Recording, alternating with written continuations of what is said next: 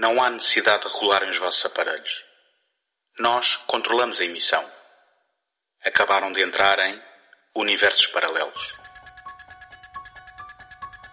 Neste programa mensal do segundo take, o António Araújo, o José Carlos Maltês e o Tomás Agostinho exploram fantásticos universos de autor, cinematográficos e não só.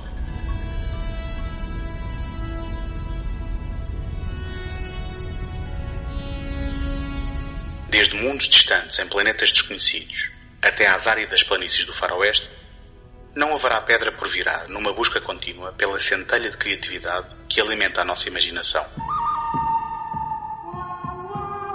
Relaxem e desfrutem.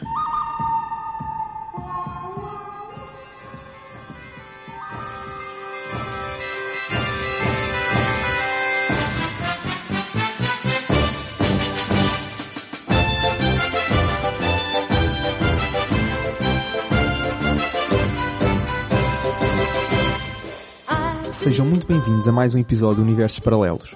Hoje vamos explorar o universo riquíssimo de Ao Miyazaki. Estou aqui com o José e com o António. Sejam bem-vindos. Olá, Olá. muito obrigado por nos convidares ao teu programa. Já sabem, pronto, é, um- é sempre uma honra ter-vos cá no meu programa. Ah, hoje é uma honra ainda maior, vamos falar de um dos meus ídolos. Ahm, E, e é hoje que nos bateu o recorde de 3 horas a falar. três horas, é assim, eu te- apontava para um bocadinho mais. Estamos a, a subir as expectativas de quem começou a ouvir. Então, As pessoas neste momento estão a já ah, isto é para a, 3 a- horas. a desligar. Desliga. Não, já estão a desligar. ou então já estão a pôr naquele, naquele botãozinho que acelera. Num Vezes ponto dois. 5 vezes ou dois vezes já estão. Ahm, mas pronto, começamos então o episódio. Já sabem que aqui neste programa temos sempre aquela pergunta da praxe, não é? De como é que nós conhecemos ou qual é que é a nossa relação com o Miyazaki. Ou, neste caso, não necessariamente com o Miyazaki sempre, mas neste caso sim. Portanto, pergunto-vos qual é que é a vossa relação com este grande realizador, cineasta, animador. Eu penso que posso agradecer ao Weinstein ter conhecido o Miyazaki, porque foi precisamente com a distribuição internacional de- da Princesa Mononoke. E eh, fui vê-lo ao cinema, quando ele foi lançado pela, pela Miramax. E hum, na altura, creio que não estava preparado para conhecer o universo eh, da Ghibli, eh, do Miyazaki, eh, da animação feita eh, fora daquilo que são os moldes habituais do que estamos habituados a ver. E só mais tarde, um, porque depois também foi a partir desse momento que o nome do Miyazaki foi sendo uh, mais conhecido internacionalmente e, por conseguinte, por nós. Uh, só mais tarde é que depois fui descobrindo os seus outros filmes, o estúdio um, e o seu catálogo para, para trás. Um, posso dizer que não tinha visto tudo de Miyazaki um, até ter que me preparar para esta conversa, mas também não andava longe, porque fui fazer um levantamento de que filmes tinha em DVD do, do realizador e só me faltavam cinco, que entretanto encontrei numa um, uh, superfície comercial que começa em F, acaba em C e tem aleatoriamente as letras A uh, e N lá pelo meio, uh, e comprei os cinco que me faltavam e uh, só não revi precisamente a Princesa Mononoke, que foi o filme que eu, não só foi o primeiro, como foi aquele que eu mais vi ao longo do tempo. Ah, ok, pensei que só tinhas visto uma vez. Não, não. Em 97 ou alguns por aí. Foi o filme que eu, entretanto, mais vezes revi e, por conseguinte, uh, mas fora esse, re, uh, revi ou vi pela primeira vez os que me faltavam e estou uh, banhado em Miyazaki e gostava de acrescentar, antes de passar a, a palavra ao José, de que estou bastante assoberbado pela perspectiva de ter que falar do universo dele e dos seus temas, porque os filmes dele um, inspiraram-me, uh, emocionaram-me, alguns frustraram-me, outros um, deixaram-me cansado com tanta coisa que estava a passar. Uh, e portanto é, é uh, literalmente um leque de emoções ver os filmes dele e então ver toda a sua filmografia um, de uma assentada uh, e portanto vamos, vamos lá ver o que é que, o que é que sai daqui. Olha, eu ao contrário do António, tenho que dizer que não conhecia o, o universo do Miyazaki. Tinha visto, o Miyazaki era para mim um daqueles nomes que, que eu venerava sem conhecer, porque achava que tinha toda a gente que eu conhecia, toda a gente que eu prezava, uh, que fala de cinema, me diziam tão bem dele que eu dizia, então não posso vê-lo já, tenho que esperar um bocadinho, tenho que estar no dia certo, no momento certo. E depois eu como tenho aquela mania do completismo e de gostar de ver filmografias completas e essas coisas, acabava por pensar que tinha que esperar pelo dia certo em que ia ver os filmes todos e não ia começar assim a meio. Isso fez com que eu visse, tivesse visto apenas o, recentemente, quando ele teve a passagem por Portugal, o The Wind Rises, As Asas do Vento, acho que é assim que se chama em português. Uhum.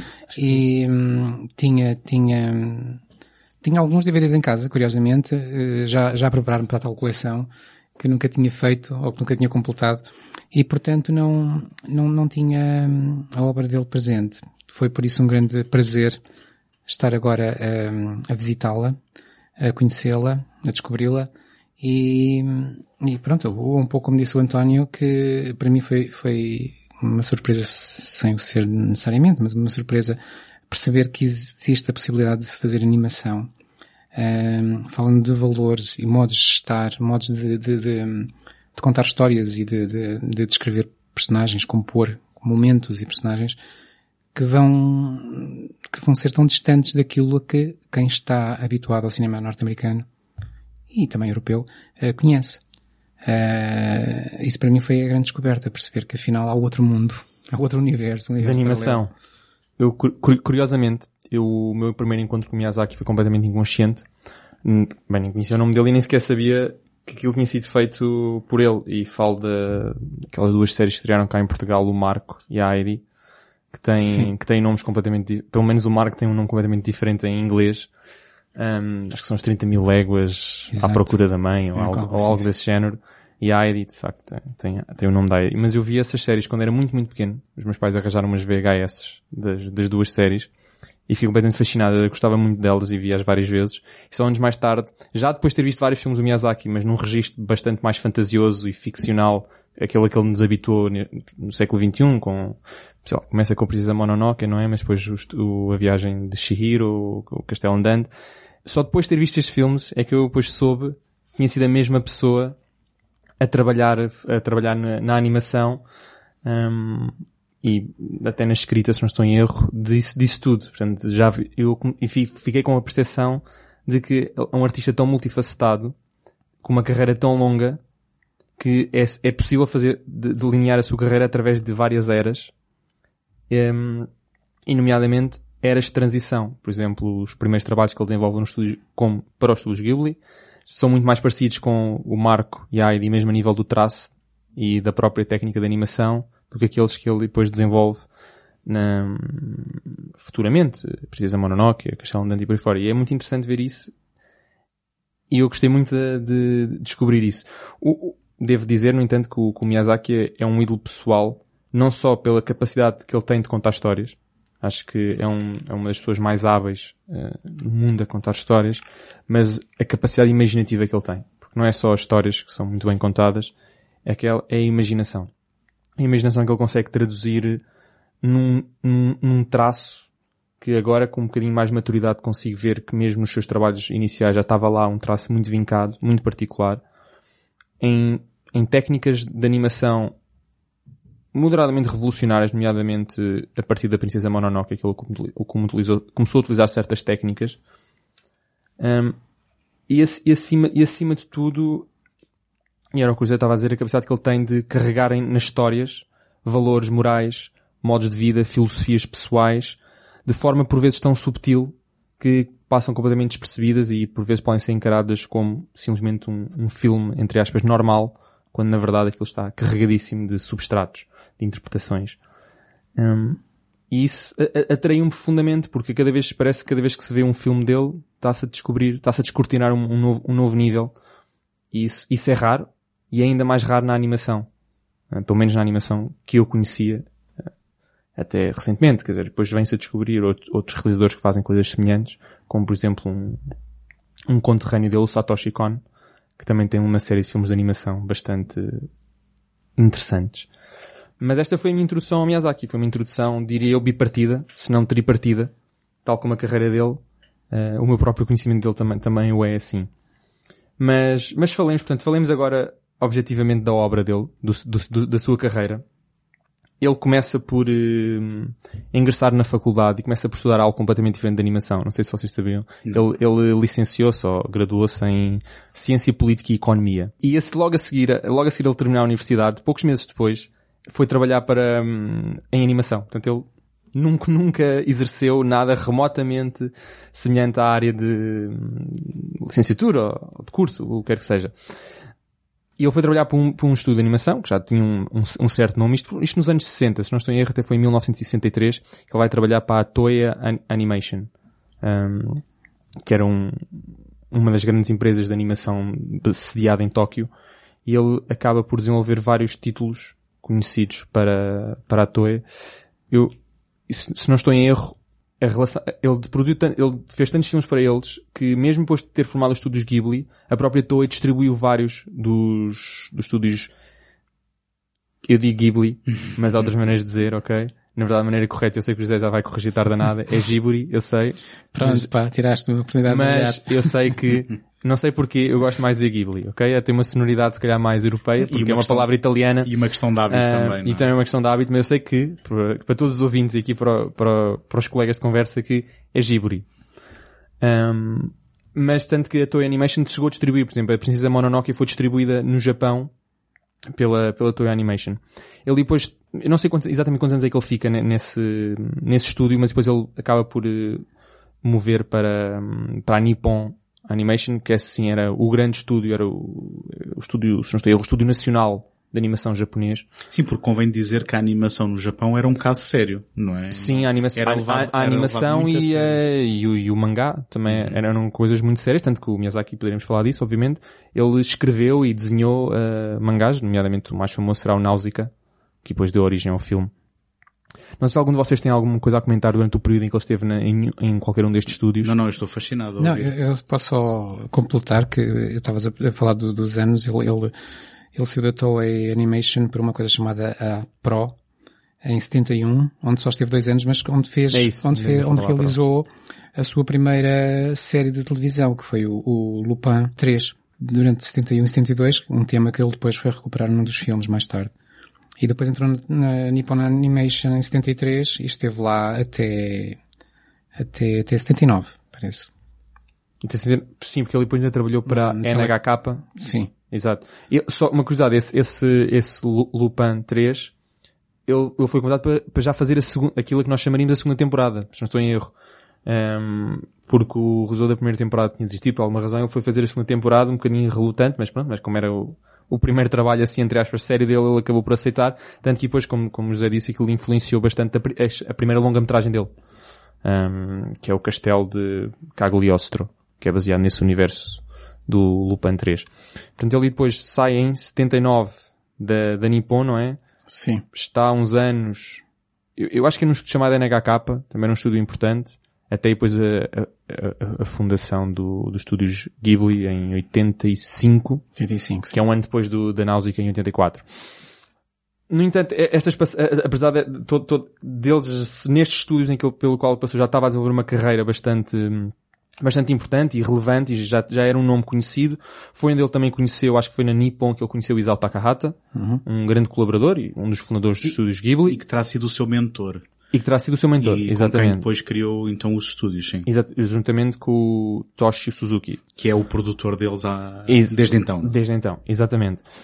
Só, só quero salientar, e só porque eu já falei de, do Mark e da Heidi, o Mark e a Heidi foram produzidas no tempo da... foram produzidos pela Nippon e para, para o equivalente à RTP1 deles eu não sei qual é agora o canal, eu já, eu já soube, mas pensem em RTP1 do Japão na altura, era esse, eles produziram para esse canal e foi produzido pela E, e para o mercado externo, não é? Sim, e para o mercado externo, é? porque depois houve uma grande... E pelo que eu percebi, um grande número de séries uh, de animação japonesa chegaram a Portugal, um número gigante, não é? Sim, sim. Acho que o José tinha, tinha uma lista. Sim, sim, sim. Eu, um... eu, eu dei-me ao trabalho de fazer uma lista. Eu posso lê lá aqui. Basicamente foi uma viagem foi, ao, ao, é- ao, passado, ao teu passado, à tua infância. Ao, ao é? nosso passado. Isto, eu, eu quase, quase queria fazer uma brincadeira, que era dizer, quando vocês conhecerem o nome, põem o braço no ar, as pessoas em casa também podem fazer isso. Eu comecei em 74 porque foi o ano, ou melhor, é, é, é a primeira série de, de que eu tenho memória, parece ser deste ano. Eu estou a falar, vou falar dos anos em Portugal, em que elas foram transmitidas em Portugal. 74, Vicky o Viking. 76, a Heidi. 77, Marco, dos Apeninos aos Andes. 78, Abelha Maia. 79, Jack Urso de Talak. Já agora repetir que isto são tudo séries que vieram de, do Japão e a maioria delas da Nippon Animation. 80, Bunny e Flappy. 80 também, Rui o Pequeno Cid. 81, Misha, o Pequeno Urso. 83, e esta é importantíssima, Conan, o Rapaz do Futuro. 83 também, D'Artagnan e os Três Mosconteiros. E também Candy Candy e também Bela e Sebastião. 84, Volta ao Mundo em 80 dias com Willy Fogg. Willy Fogg. Sim, sim, sim. Eu vi essa série que estava... 85, Calimero. 85 também Fábulas da Floresta Verde e também As Misteriosas Cidades do Ouro. 86, podem cantar agora, As Aventuras de Tom Sawyer.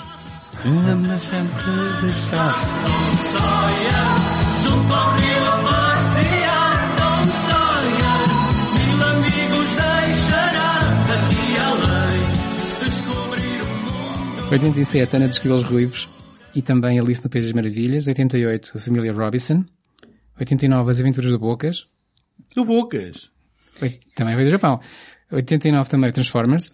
90, Bia a Pequena Feiticeira. 93, Os Motorratos de Marte. 95, Dragon Ball. 95, Os Navegantes da Lua. E 97, o ano em que eu vou parar, Pokémon. Foi quando paraste de ver a Provavelmente foi.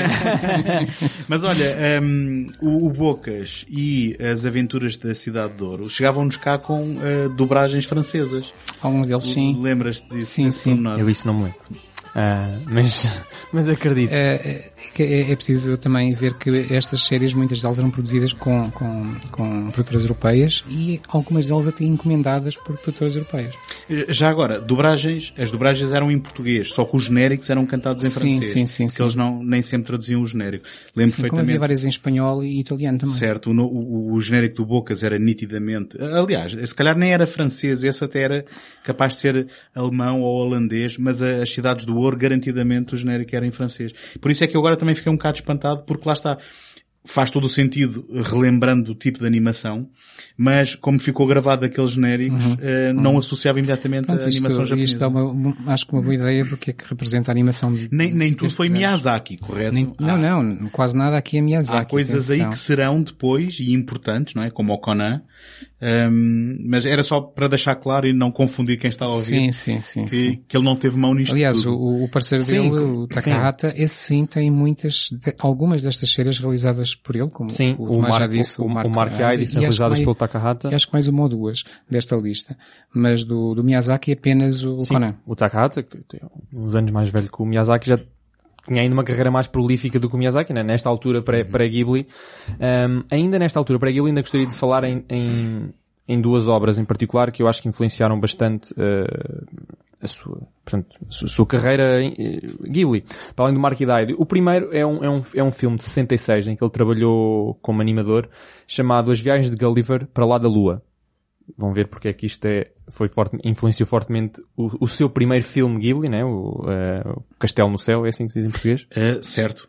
Por causa de Laputa, não é? Exatamente. Mas já lá vai. Ahm, que eu, eu já agora se disser eh, títulos em português errado, peço já desculpa, que eu sei os em inglês, eh, em português tenho sempre essa dificuldade porque eu sei que nós portugueses... Eu, eu tento ajudar. eu tento ajudar. exato, eu sei que o António domina Não, isso. eu não tentarei. Portanto, este, este é o primeiro assim. filme.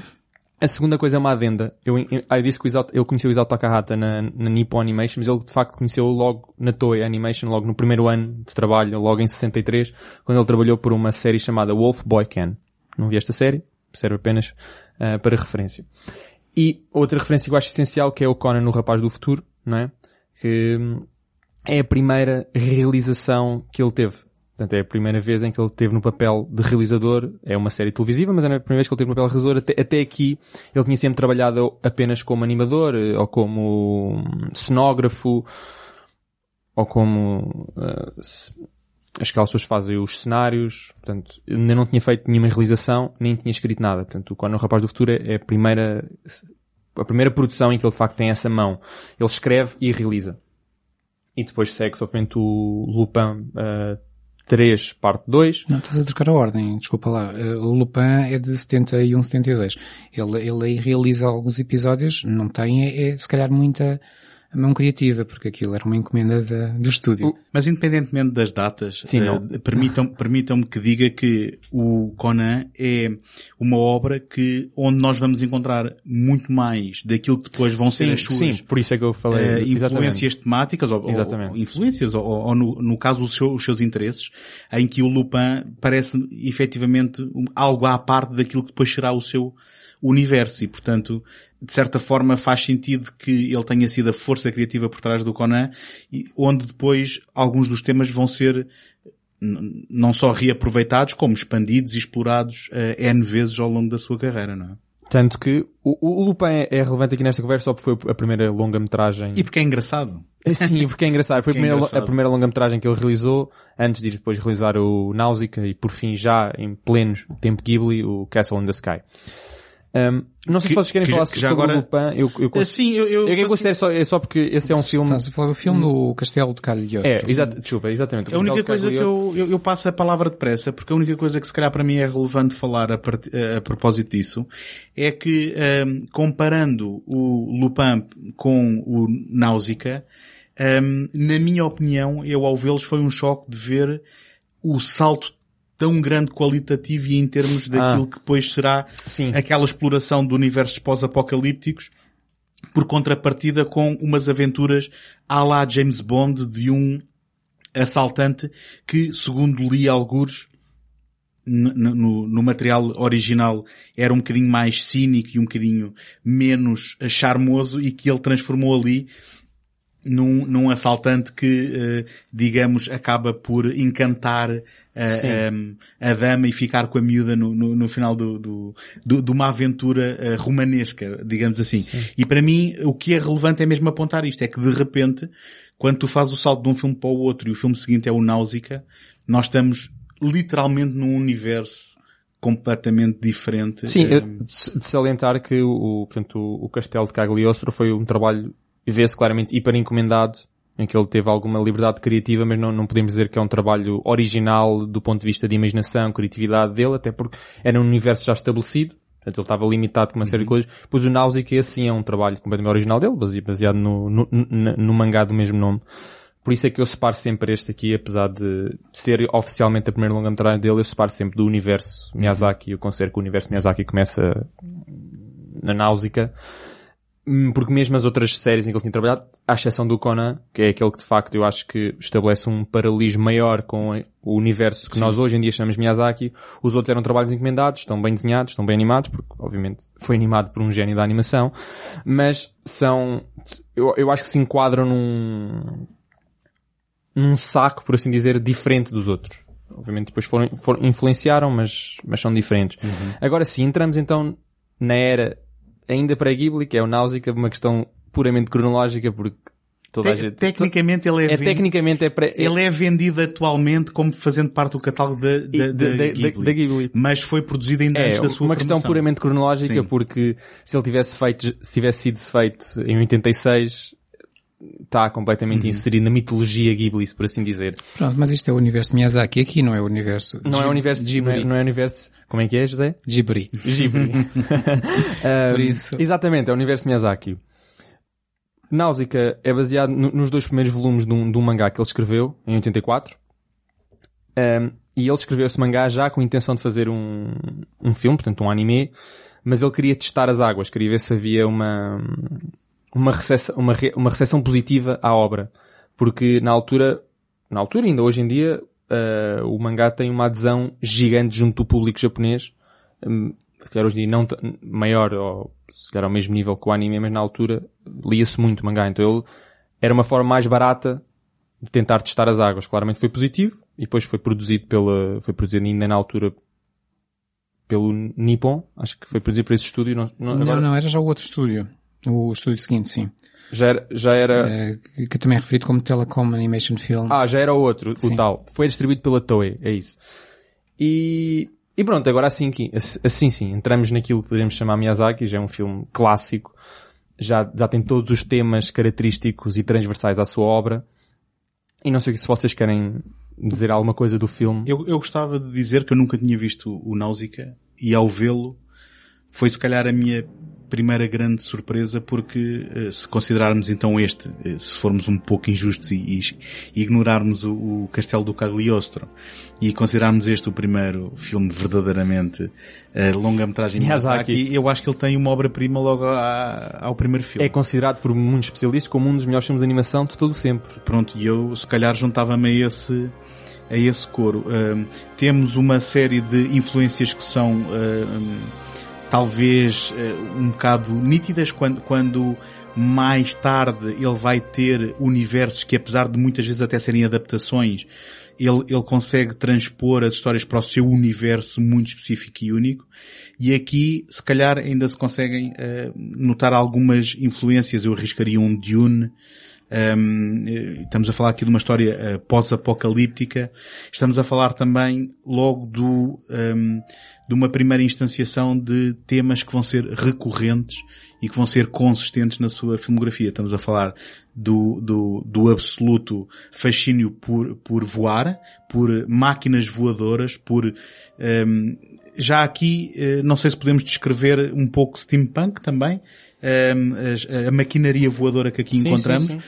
Uh, e por outro lado, uma coisa que e aí sim o distingue completamente das animações que estamos habituados, uh, das animações ocidentais, de um trazer para uh, a primeira linha de personagens femininas muito fortes, personagens femininas à procura da sua independência, personagens femininas num processo de transição, num, num, processo de de, de ganhar maturidade e de, de, um, de, passarem um estágio de transformação normalmente da idade mais jovem para uma idade mais adulta. Portanto, generalizando, porque nem sempre têm a mesma idade nos vários filmes, mas essa transição parece-me ser um, sempre recorrente. E uh, agora antes que baba aqui o microfone, passa aqui, passa tem, aqui tem, a palavra. Tem, já agora, essa questão da jovem heroína em, em momentos de transição é um tema absolutamente transversal uhum. na, na, sua obra. Uhum. Eu ainda antes de passar a palavra ao José, ainda antes de, dos temas, queria só falar nas, nas influências, porque tu falaste do Dune. O Dune nunca, nunca foi confirmado, nunca foi oficializado como uma referência. As referências que são uh, dadas pelo, pelo próprio Miyazaki são, as, são os seguintes livros. É as Earthsea Chronicles, da Ursula K. Le Guin, uhum. que refletem bastante aquele ambiente uh, pós-apocalíptico que nós vemos, de uma relação forte com o mar, não é? Todo o filme passa-se ali num, uma parte do filme passa-se ali numa cidade próxima até uma outra do mar. curta em que, em que ele anima qualquer é, coisa é, de, exata, Exatamente, eu não me lembrar da curta, mas exatamente. O Hot House do Brian Aldiss, Nightfall do, do, do, Isaac Asimov e, inevitavelmente, O Senhor dos Anéis do, do Tolkien por uma questão dos seres mitológicos, dos seres uhum. bastante fictícios, daqueles insetos Pronto, mas a partir do momento em que tens um cenário desértico com mon sim, seres monstruosos sim, sim. que é, o é inevitável, não é? é inevitável estabelecer o paralelismo com o Dune, apesar de se calhar Estavas, pode não ter sido a falar nesse, nesse, nessa lista de influências para este filme ou para a obra em Para geral? este filme, para este filme, para, para o Náusica, okay, então, tal, como, com tal como a, a, a, própria influência ou a inspiração para o nome da personagem principal, Náusica, vem de, vem, vem do, de uma personagem de, da Odisseia sim, de Homero. Sim, sim, sim. Mas já agora, já agora, uh, eu só não adiantei esse essas referências, obviamente. Porque fora o Senhor dos Anéis, e apesar de eu me considerar um fã da ficção científica, não conhecia nenhuma delas. uh, outra curiosidade que, que, que eu não, não fiz investigação suficiente até que ponto é que este, se calhar, não é o primeiro filme a carregar este título, mas quando o filme foi lançado em 84 já vinha com uma recomendação da WWF, da World Wide Fund for Nature. Não sei se repararam quando o filme começa. Tem logo, this, this film is recommended by WWF. Não, um, não estou e eu pensei que isto fosse uma coisa eu já recente. Que, que eu tenho isso em alguns filmes dele, mas não. Pronto, e eu, eu pensei que isto fosse uma, uma coisa Eu pensei recente. que fosse a comissão de wrestling, não é? Lá a federação. um, não, eu pensei que fosse uma coisa recente, que tivesse sido na, sei lá, naquelas reedições, mas não, logo em 84 já vinha com o carimbo da WWF. Eu não fiz investigação suficiente, mas que era até pode ser do primeiro filme da história a vir com esse carimbo. Porque de facto aquilo é uma, é uma apologia para a preservação do ambiente, da natureza, de seres, de espécies uh, que por vezes são consideradas uh, malignas ou, ou, ou invasoras e, e, e, e, na verdade são outra coisa. Obviamente tema que depois ele vai repescar anos mais tarde na Princesa Mononoke, mas, mas já lá vamos. Só não, ainda não deixámos o José falar é isso. sobre isso. Agora é a vez tava, do José falar. Estava aqui a pensar que ia tirar férias mais cedo. uh, então, pronto, agora, agora não, não me vou calar. Uh, já agora, queria só dizer uma coisa, ainda acerca do, do, do filme anterior, do Castelo de Cagliostro, nós estamos aqui a dizer que não tem nada a ver, e não tem nada a ver realmente, eu concordo. Uh, convém, se calhar, dizer para quem não conhece a obra, que, hum, pronto, é um filme de aventuras, um filme um pouco a James Bond, como disse o António, e, e que e abusa muito daquela coisa que depois o, o Miyazaki veio a, a distanciar-se e, e, a criticar mesmo, que é aquele tipo de personagens muito, muito caricaturais, muito, com, com, com movimentos muito absurdos. Ele usa uh, movimentos impossíveis e, e atitudes quase de super-herói nos seus personagens, mas muito em atmosferas de fantasia ou de sonho. O, o, o, o Castelo de Cagliostro é um filme que pretende dar uma atmosfera realista. E ali nós vemos personagens a correr por paredes acima e abaixo, vemos saltos que, E, sem e um, fim. E um Citroën dois cavalos também E- a fazer manobras impossíveis. E portanto é um filme que realmente não, não Missão tem Impossível. nada, não tem nada a ver com o resto. Uh, passando então ao Nausicaa. Uh, a primeira coisa que eu, que eu vi, que que eu pensei quando vi o filme foi exatamente no Conan. Ao bocado não disse, mas o Conan foi uma, uma série que eu vi em miúdo e adorei. E, e então pareceu-me que estes, estas duas obras estão muito relacionadas. E se calhar eh, há muitos ecos do Conan na, na transposição, depois para o cinema, no que deu o, o Nausicaa. Eh, e e o- os pontos fundamentais, que são pontos que depois são recorrentes na obra do, do, do, do Miyazaki, são principalmente aquilo que tem a ver com, com a tal mensagem ecológica que, que levou a WWF a carimbar o filme, eh, que, que neste caso é, é, é uma, um contexto pós-apocalíptico. Eh, Nós temos a Terra, acho que mil anos depois de, de uma guerra, É, Eh, completamente- Seven Days of Fire. a guerra dos sete dias de fogo completamente eh, destruída e ainda radioativa. E o que nós vamos ter é eh, uns, uns insetos mutantes que são uma espécie de guardiães de certas partes da, da Terra e, e vamos descobrir que, a, que a, natureza está a purificar-se a si própria, está a limpar a, a radioatividade. E, e neste, neste contexto a, a posição dos humanos acaba por ser eh, a posição de, de, de, sei lá, eh, sem juízes de valor, de um vírus que, que está a poluir a Terra. E a natureza e os insetos, os tais insetos gigantes, eh, que são seus guardiães, eh, estão a tentar defender-se da, da, da atitude humana que é, que é antagonista e que vê na natureza e que vê nos insetos inimigos e tenta matá-los, ou seja, continua eh, sempre com aquela ideia de o que é bom é matar, o que é bom é destruir, o que é bom é, é, é, é continuar a exercer poder e encontrar novas formas de exercer poder.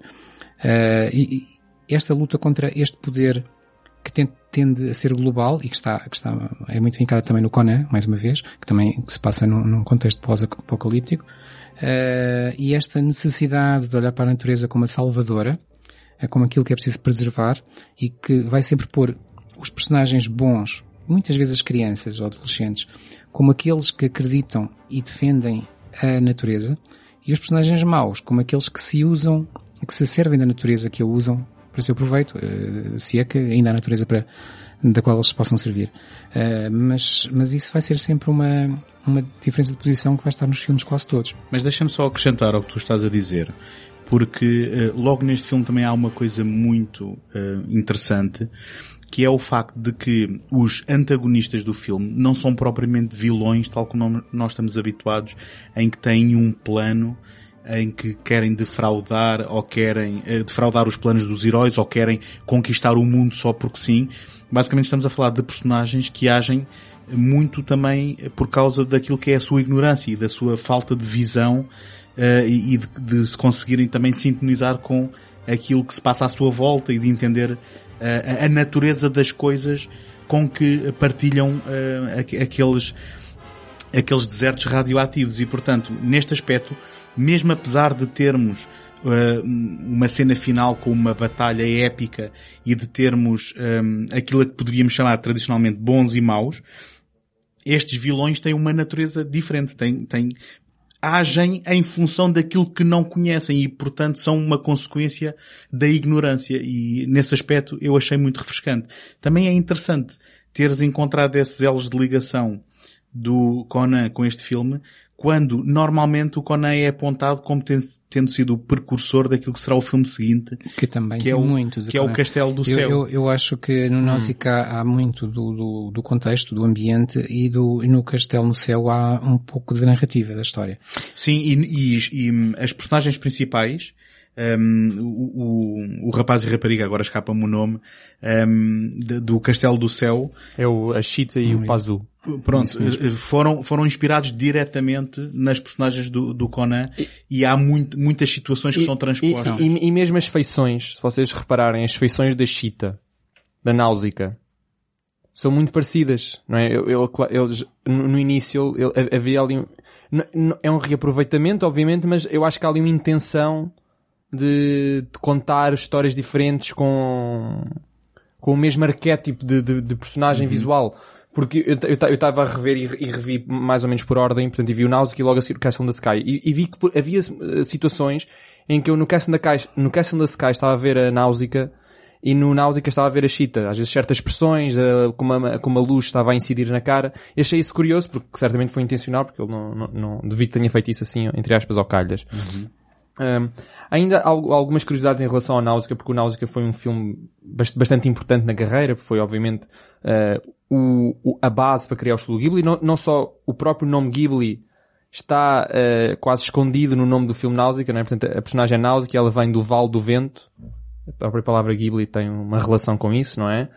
Um, o, o, o filme teve várias versões, o Náusea, em termos de distribuição internacional. Uma das primeiras versões foi distribuída pela Manson International e tinha outro nome completamente, completamente diferente, chamava-se Warriors of the Wind.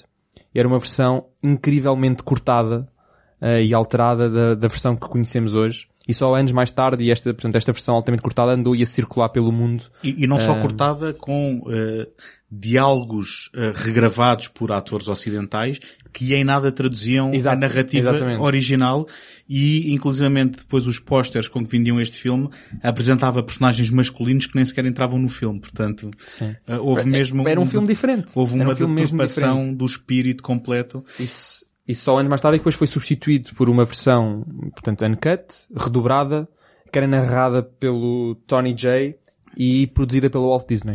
Mas... Aí que se iniciou a grande relação da Disney com, com o Ghibli a parte boa disto é que o Miyazaki nunca mais permitiu que houvessem versões editadas o que foi dos ótimo, seus filmes. O que foi ótimo, Sim. porque ainda, o, a Ghibli, o Ghibli ainda nem tinha começado, ele já estava a proibir isso. Certo, portanto, logo, uhum. logo, logo ao primeiro filme, que não é o primeiro filme oficial, mas sim aquele que sim. deu origem, uh, e, e, curiosamente há uma anedota muito engraçada, anos mais tarde, quando o Weinstein vai distribuir um, a Princesa Mononoke, que ele uh, declarou a intenção de encurtá-lo, e o produtor um, terá mandado uma, um, eu agora não sei o termo técnico, não é? Mas uma espada de samurai uh, de prenda ao um, Weinstein com um cartão a dizer no cuts.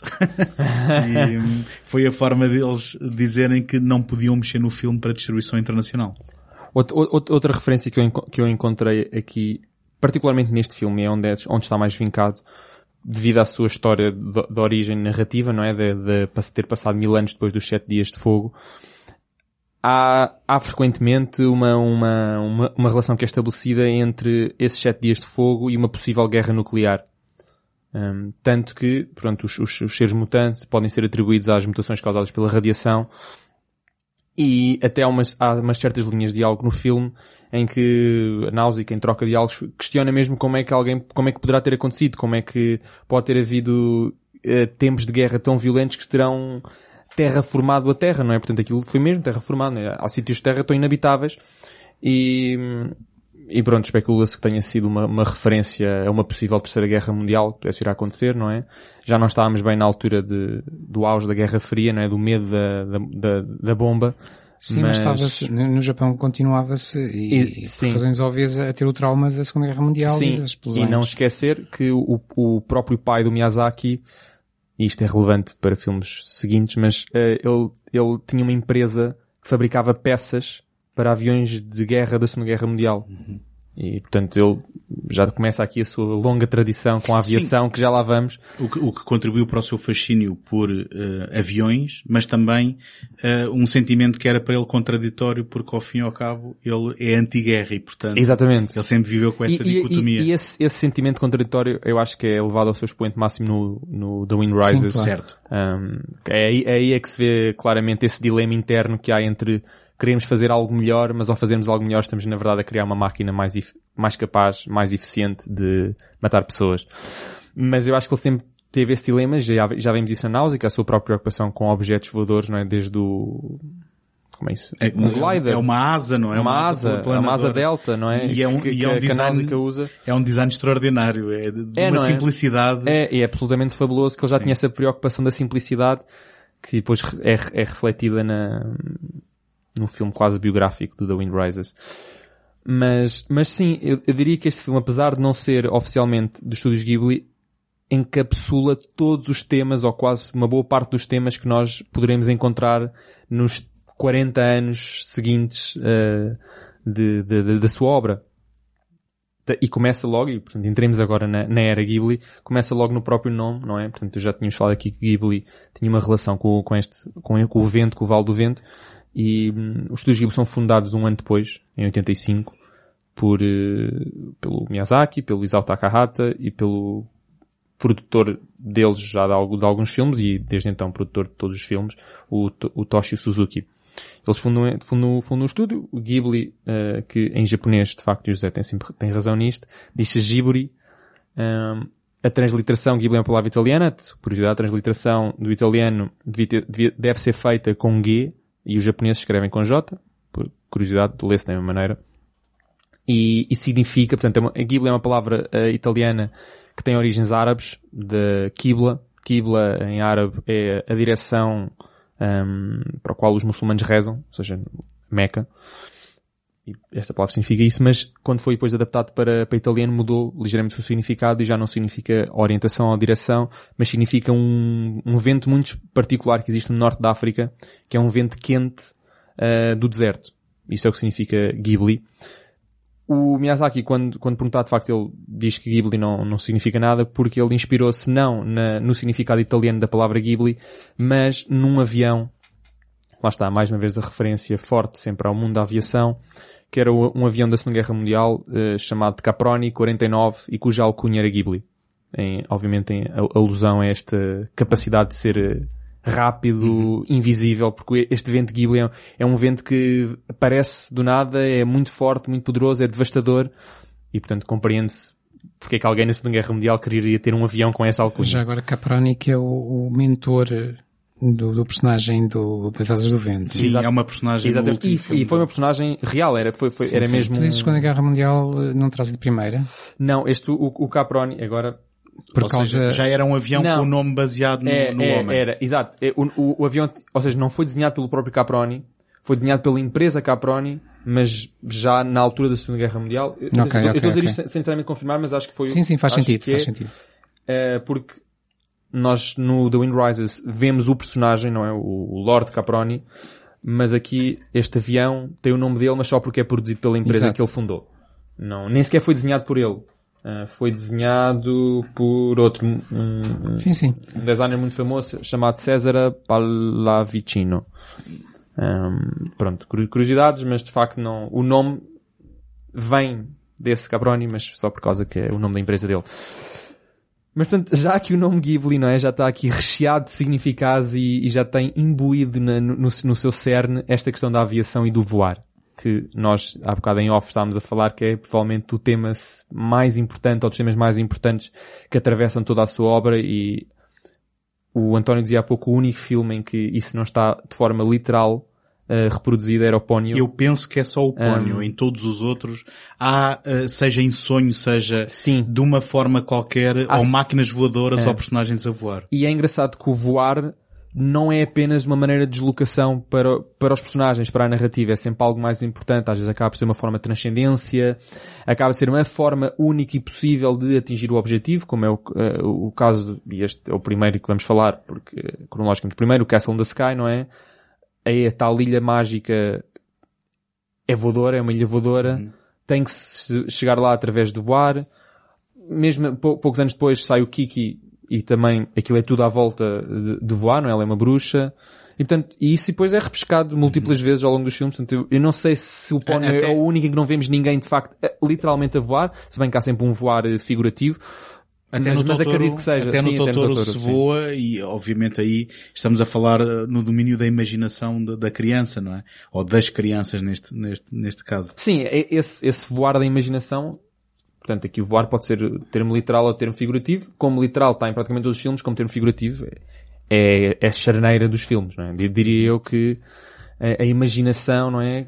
Não só aquela imaginação que o próprio Miyazaki usa para criar os cenários, mas a própria imaginação acaba por alimentar as, as cabeças das personagens, não é? Eles são sempre movidos por, por sonhos, uhum. não é? Há sempre um desejo e, portanto, acho que podemos facilmente partir de, deste tema do, do voar, de, de, desta capacidade que nós temos de sonhar.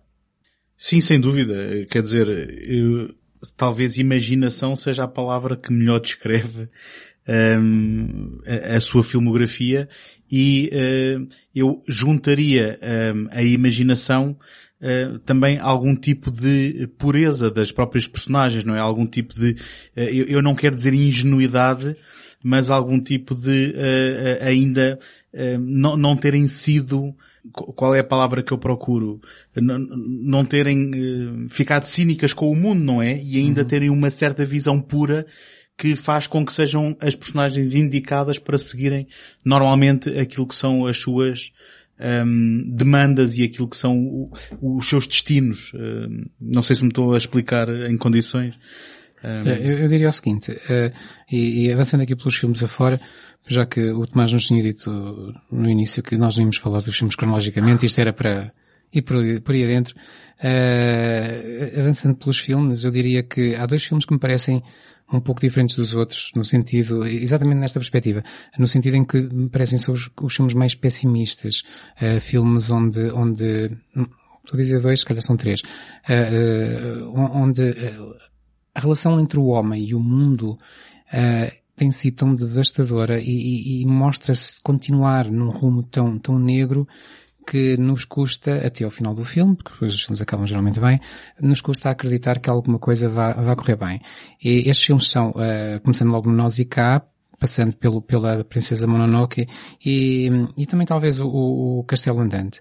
Uh, são filmes, os filmes mais negros e se calhar os filmes em que as personagens são mais adultas e se calhar era exatamente aí que eu queria chegar quando o António estava aqui a falar na tal inocência. Uhum. Uh, e, e, aquilo que é mais comum, se calhar aquilo que agrada mais, ou que dá mais prazer ao Miyazaki, é algo meu de tentar descobrir, é, é, é, tentar ver o mundo pelos olhos de gente mais inocente. Uhum. As crianças, adolescentes, alguém que, que, que não só está numa viagem de transformação, e a viagem aqui é sempre importante, e a transformação é importante, mas também que acredita na transformação, porque se calhar a transformação vem de nós acreditarmos que algo é possível mudar. E, e, às vezes nem é preciso acreditar nisso, é simplesmente ver a mudança como algo normal, enquanto que quando se chega a um certo cinismo, Uh, já não acreditamos em mudança nenhuma e, e estas pessoas ainda acreditam e, e, e, temos isso a começar no, no, no Castelo no Céu temos isso no, no, no, no Tororo, uh, Totoro. Uhum. Uh, em português chama-se meu... O meu vizinho Totoro. Meu vizinho também, pois eu estava, estava na dúvida. Uh, o meu vizinho Totoro, que são com, que, que é portuguesado por duas meninas e elas veem tudo acontecer à sua volta uh, quando vão para um para um para uma, uma localidade uh, rural e, e estão num, num, num, ambiente diferente daquilo que era o ambiente urbano de onde vinham Mais uma vez, o poder da natureza. Uh, na Kiki é uma jovem que está, uh, por ter feito 13 anos, vai passar a ser uma, uma bruxa de pleno direito e então vai precisar de, de ganhar asas de outra, de outra forma, de se tornar adulta.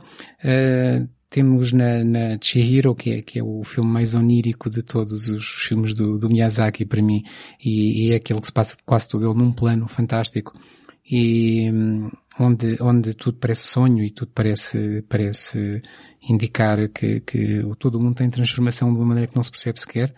Uh, e temos isso depois no, no, no Pónio, mais uma vez, uh, onde temos personagens que começam por nem ser humanas e passam a ser humanas e, e só aí já temos a transformação e temos todo aquele acreditar de que tudo é possível, tudo, tudo todo o mundo vai mudar, neste caso com, com o papel do, do, do amor e, e, e, da tolerância e da abertura uh, a novas, novas formas de, de ser. Uh, e, e é o que temos muito presente no, no, no naquilo que me parece a mim, como eu dizia há pouco, é a forma como o, o Miyazaki quer ver ou quer dar-nos a ver o mundo, que é pelos olhos de crianças, adolescentes, pessoas que mudam, que estão, que estão a, a ver a mudança em si próprias e, portanto, conseguem vê-la no mundo e que com isso são muito abertas à imaginação, a trazerem tudo aquilo que nós, que nós adultos já negamos. Uh, eu, eu vi uma entrevista dele em que ele dizia que a geração dos meus pais acreditava uh, acreditava que tudo na vida eram espíritos. Uh, aos espíritos da, floresta, aos espíritos do rio, aos espíritos do céu, das estrelas, ou das pessoas, ao, ao dos, dos, animais, ao da, da folha da árvore, da, da, da cadeira. Tudo tem espíritos, tudo, tudo, tudo tem uma presença transcendente para além daquilo que é visível. E, e, e isto, para ele, ou melhor, não para ele, que ele, ele, confessa que ele já não é dessa geração, os pais dele viam as coisas assim, a geração dos pais dele via as coisas assim. E hoje em dia já se perdeu isso. É claro que isto não são os espíritos fantasmagóricos que depois também o Japão aproveita para fazer filmes de terror, uh, mas sim uma, uma forma de dizer que a natureza tem uma consciência, a natureza está viva e merece o nosso respeito. Uh, e, e ele acredita que as crianças ainda vejam as coisas assim, ou pelo menos para elas ainda seja fácil interpretar as coisas assim.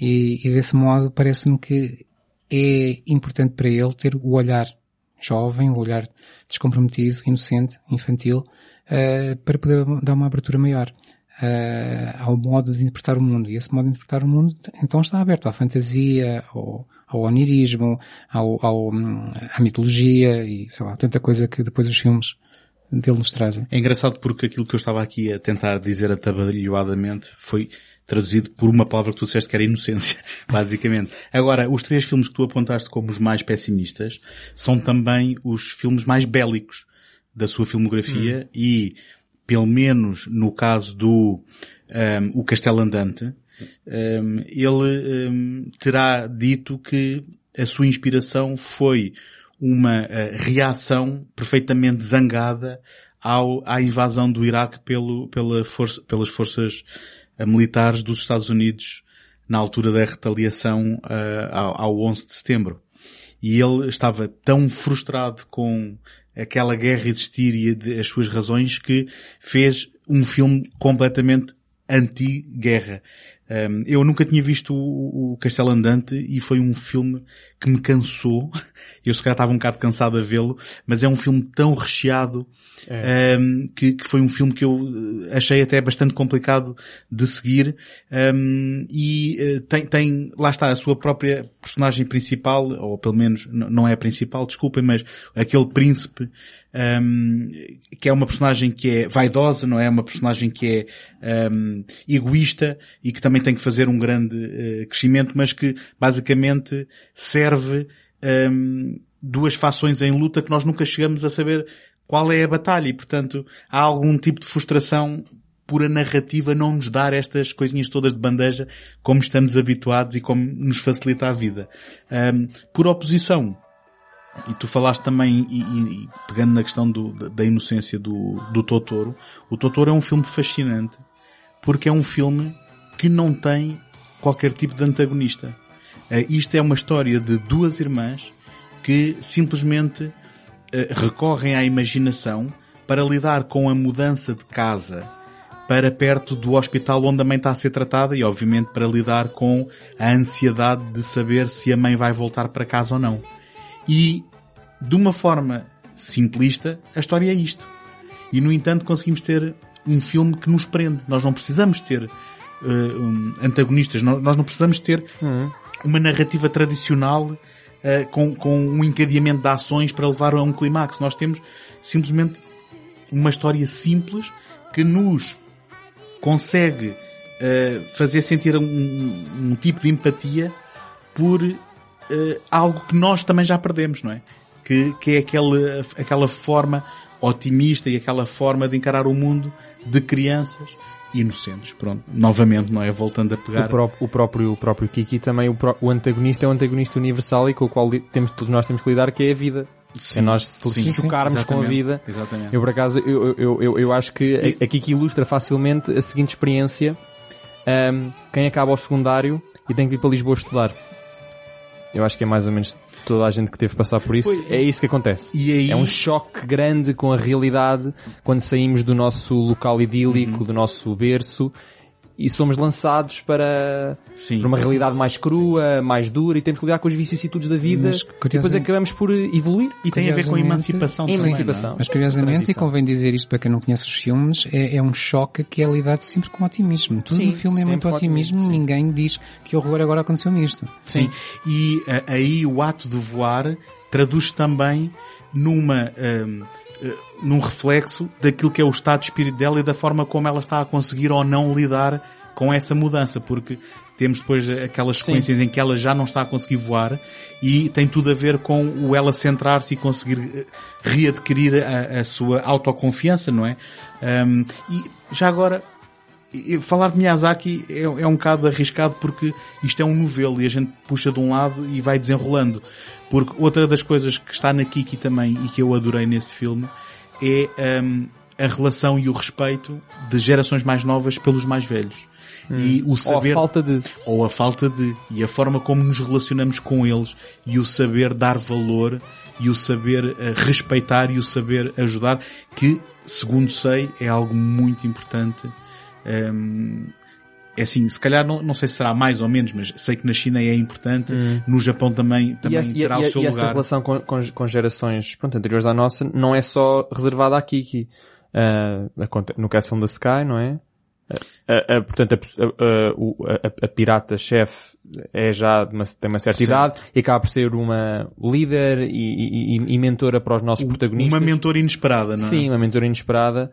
Ahm, também vemos isso E, e- e, desculpa, e uma família, eh, uma família de improviso também, sim, não é? Sim.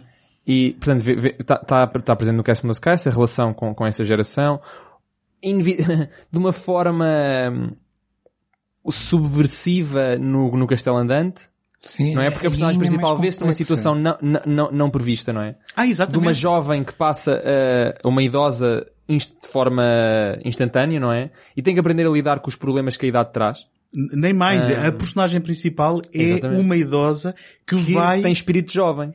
E Porque que- ela é no fundo uma jovem. e que vai no fim ter dois gal- galãs, não é? É assim que se diz o É. plural. Ah, vai ter dois galãs apaixonados por ela, Sim. mas não por saberem que é nova, mas pelo seu espírito e pela sua forma de estar. Exatamente. Pronto, se calhar- e, e Isso- ainda... Isso tem a ver com, com as personagens fortes femininas no, Sim, Certo. da- Eu ainda queria... Ainda... Mas desculpa lá, Tomás, Diz, só diz, dizer, já para não sair deste filme, é ainda mais que isso, porque toda aquela casa, porque nós falamos em castelo, o castelo andante, mas podemos pensar em casa andante, porque aquilo é uma casa, um, É um lar, lar, é um lar. Exatamente, em que se vão reunindo algumas pessoas eh, que nada têm a ver umas com as outras, mas vão constituir uma família muito forte. Eh, eh, a bruxa que, que parece como vilã no início, mas depois acaba por ser uma avózinha que fica lá em casa, o Coitadinha. miúdo, até o próprio fogo. O Calcifer. Exato. Bom, Que era isso que tu há bocado quando estavas a dizer que, que, era um, que era um filme rico, eh, se calhar até muito, muito complexo do ponto de vista Sim. que era, era, era, era avassalador Sim, a, sim, ver o sim. filme, Sim. porque todas as personagens, é como quase como se não vissem personagens secundárias. O próprio Calcifer tem, tem um papel sempre relevante, está sempre presente. que é a chama do fogo. É, ou seja, pa- pa- parece que há uma troca de, de primazia Uhum. do protagonismo entre as várias, entre as várias personagens da, do, do palco. Por exemplo, o príncipe não está sempre presente, de vez em quando está fora. Certo, e depois certo. A, a Sophie acaba por tomar de vez em quando o papel da, da dianteira. E depois o Calcifer também acaba por tomar papéis relevantes em, Uhum. cert, em certas partes. Ahm, ahm, portanto, a, a, vilã, que no início é um vilã, mas depois acaba por revelar uma, uma, uma, uma senhora bastante amorosa. Mas não e, é- portanto, há aqui, há, há várias, há várias trocas de para lá e Uhum. para cá que, que, que é um dos fatores que acho eu para, para contribuírem para essa complexidade do, do, do- filme. Obviamente o próprio facto de terem sempre cenas de animação muito, muito coloridas, muito vívidas, cheias de movimento também não facilita. Foi o único filme feito totalmente digitalmente pela, pela, pelo Miyazaki, pelo menos. Sim. Um, ele depois deste, o Ponyo, por alguma razão, ele decidiu que queria voltar à, à animação tradicional. Mas, um, já agora, sendo que o Princesa Mononoke eh, e o, o filme anterior, que é o, a Viagem Chihiro, Chihiro. tinha elementos digitais. Sim, Eh, a Princesa Mononoke, primeiro- a Princesa Mononoke era uma das, acho que eles até utilizaram uma das técnicas revolucionárias na altura, Mononoke, 97, acho eu, Um, e, e, e- ele utilizou de facto elementos não só digitais, mas 3D mesmo, Uhum. quando ele recria aquelas cenas com, com, com aquele demónio, Uhum. que estão quando, quando o demónio Da está, floresta. o demónio da floresta quando está no, no, no braço de- dele. Ok. Mas, mas eu, eu, queria endereçar a questão da, vocês estão a falar na, na- portanto, a bruxa que foi quem lançou o feitiço, O à feitiço- personagem o feitiço à Sophie, principal, sim. que depois é revelada como a velhinha que ela realmente é, que a, a, a Sophie, hum, apesar de ter sido transformada por ela, acolhe, Uhum. que trata dela e que no final ela acaba por ser um elemento decisivo quando ah, ela, hum, eu já não me lembro bem o que é que ela quer, ela quer ficar com alguma coisa que ah, é essencial e acaba por estragar ali ah, uma situação e de pôr em perigo as personagens e no entanto nunca é acusada pela Sophie e, e ela, portanto, há também aqui um elemento de compaixão e de tu teres a capacidade de perdoar um, porque com tudo aquilo que foi feito noutra circunstância, ela podia muito bem dizer assim, então, esta personagem foi horrível para mim, eu vou deixá-la aqui, vou ignorá-la, mas apesar de tudo, ela continua sempre um, a, a ter a capacidade de perdoar e de ter essa compaixão por uma personagem nitidamente mais idosa e, e- e- e que não está na, portanto, com as suas faculdades todas a 100%, não é? O José há pouco falava da- dos contornos familiares que o Castelo Andante toma na, naquele, na, naquele, no- na Castelo, na casa, não é? Mas eu ainda vou mais além, quando o António há pouco dizia que há uma guerra patente, portanto, que, que não sabemos bem porque é que ela acontece. E é engraçado por essa, essa guerra quase, por vezes, toma contornos de uma, de uma disputa familiar. Ah, Porque há, há ali uma relação qualquer entre o príncipe e, e, e, a, outra, e outra personagem provisoriamente antagonista, em que há ali uma, um- um- quase uma, do do ponto de vista mesquinho, não é? Certo, Que, que, certo. que, que é obviamente um comentário qualquer, não é? Que por vezes eh, coisas mesquinhas dão, dão, dão resultado a guerras de grande expansão e de grande destruição e que alcançam pessoas completamente inocentes nessa disputa quase familiar. Portanto, não, eu acho que os contornos familiares não se encontram só na, no castelo, na casa, mas também nas próprias eh, aç- ações e acho que a própria origem da guerra eh, eu já vi o filme algumas vezes e cada vez que vejo penso mais que aquilo teve origem numa, numa- quase numa, numa mesquice. Que é o que muitas, muitas das Sim, guerras, guerras mundiais maneira- é? maneira que- tiveram, origem, tiveram origem em coisas dessas. Eu, Até eu diria que- todas. É, todas. A forma como a guerra depois, esta guerra depois vai acabar, eu se não estou em erro, é mesmo quando os as pessoas, os responsáveis dos dois lados, dizem, mas afinal, olham à volta e veem o mundo cada vez mais destruído. exatamente. E dizem, mas afinal para quê? Isto nem valia nada. Há, há um bocadinho essa, Exatamente, essa noção. exatamente, Eles não estão a lutar por nada em particular. É mesmo só uma questão de orgulho.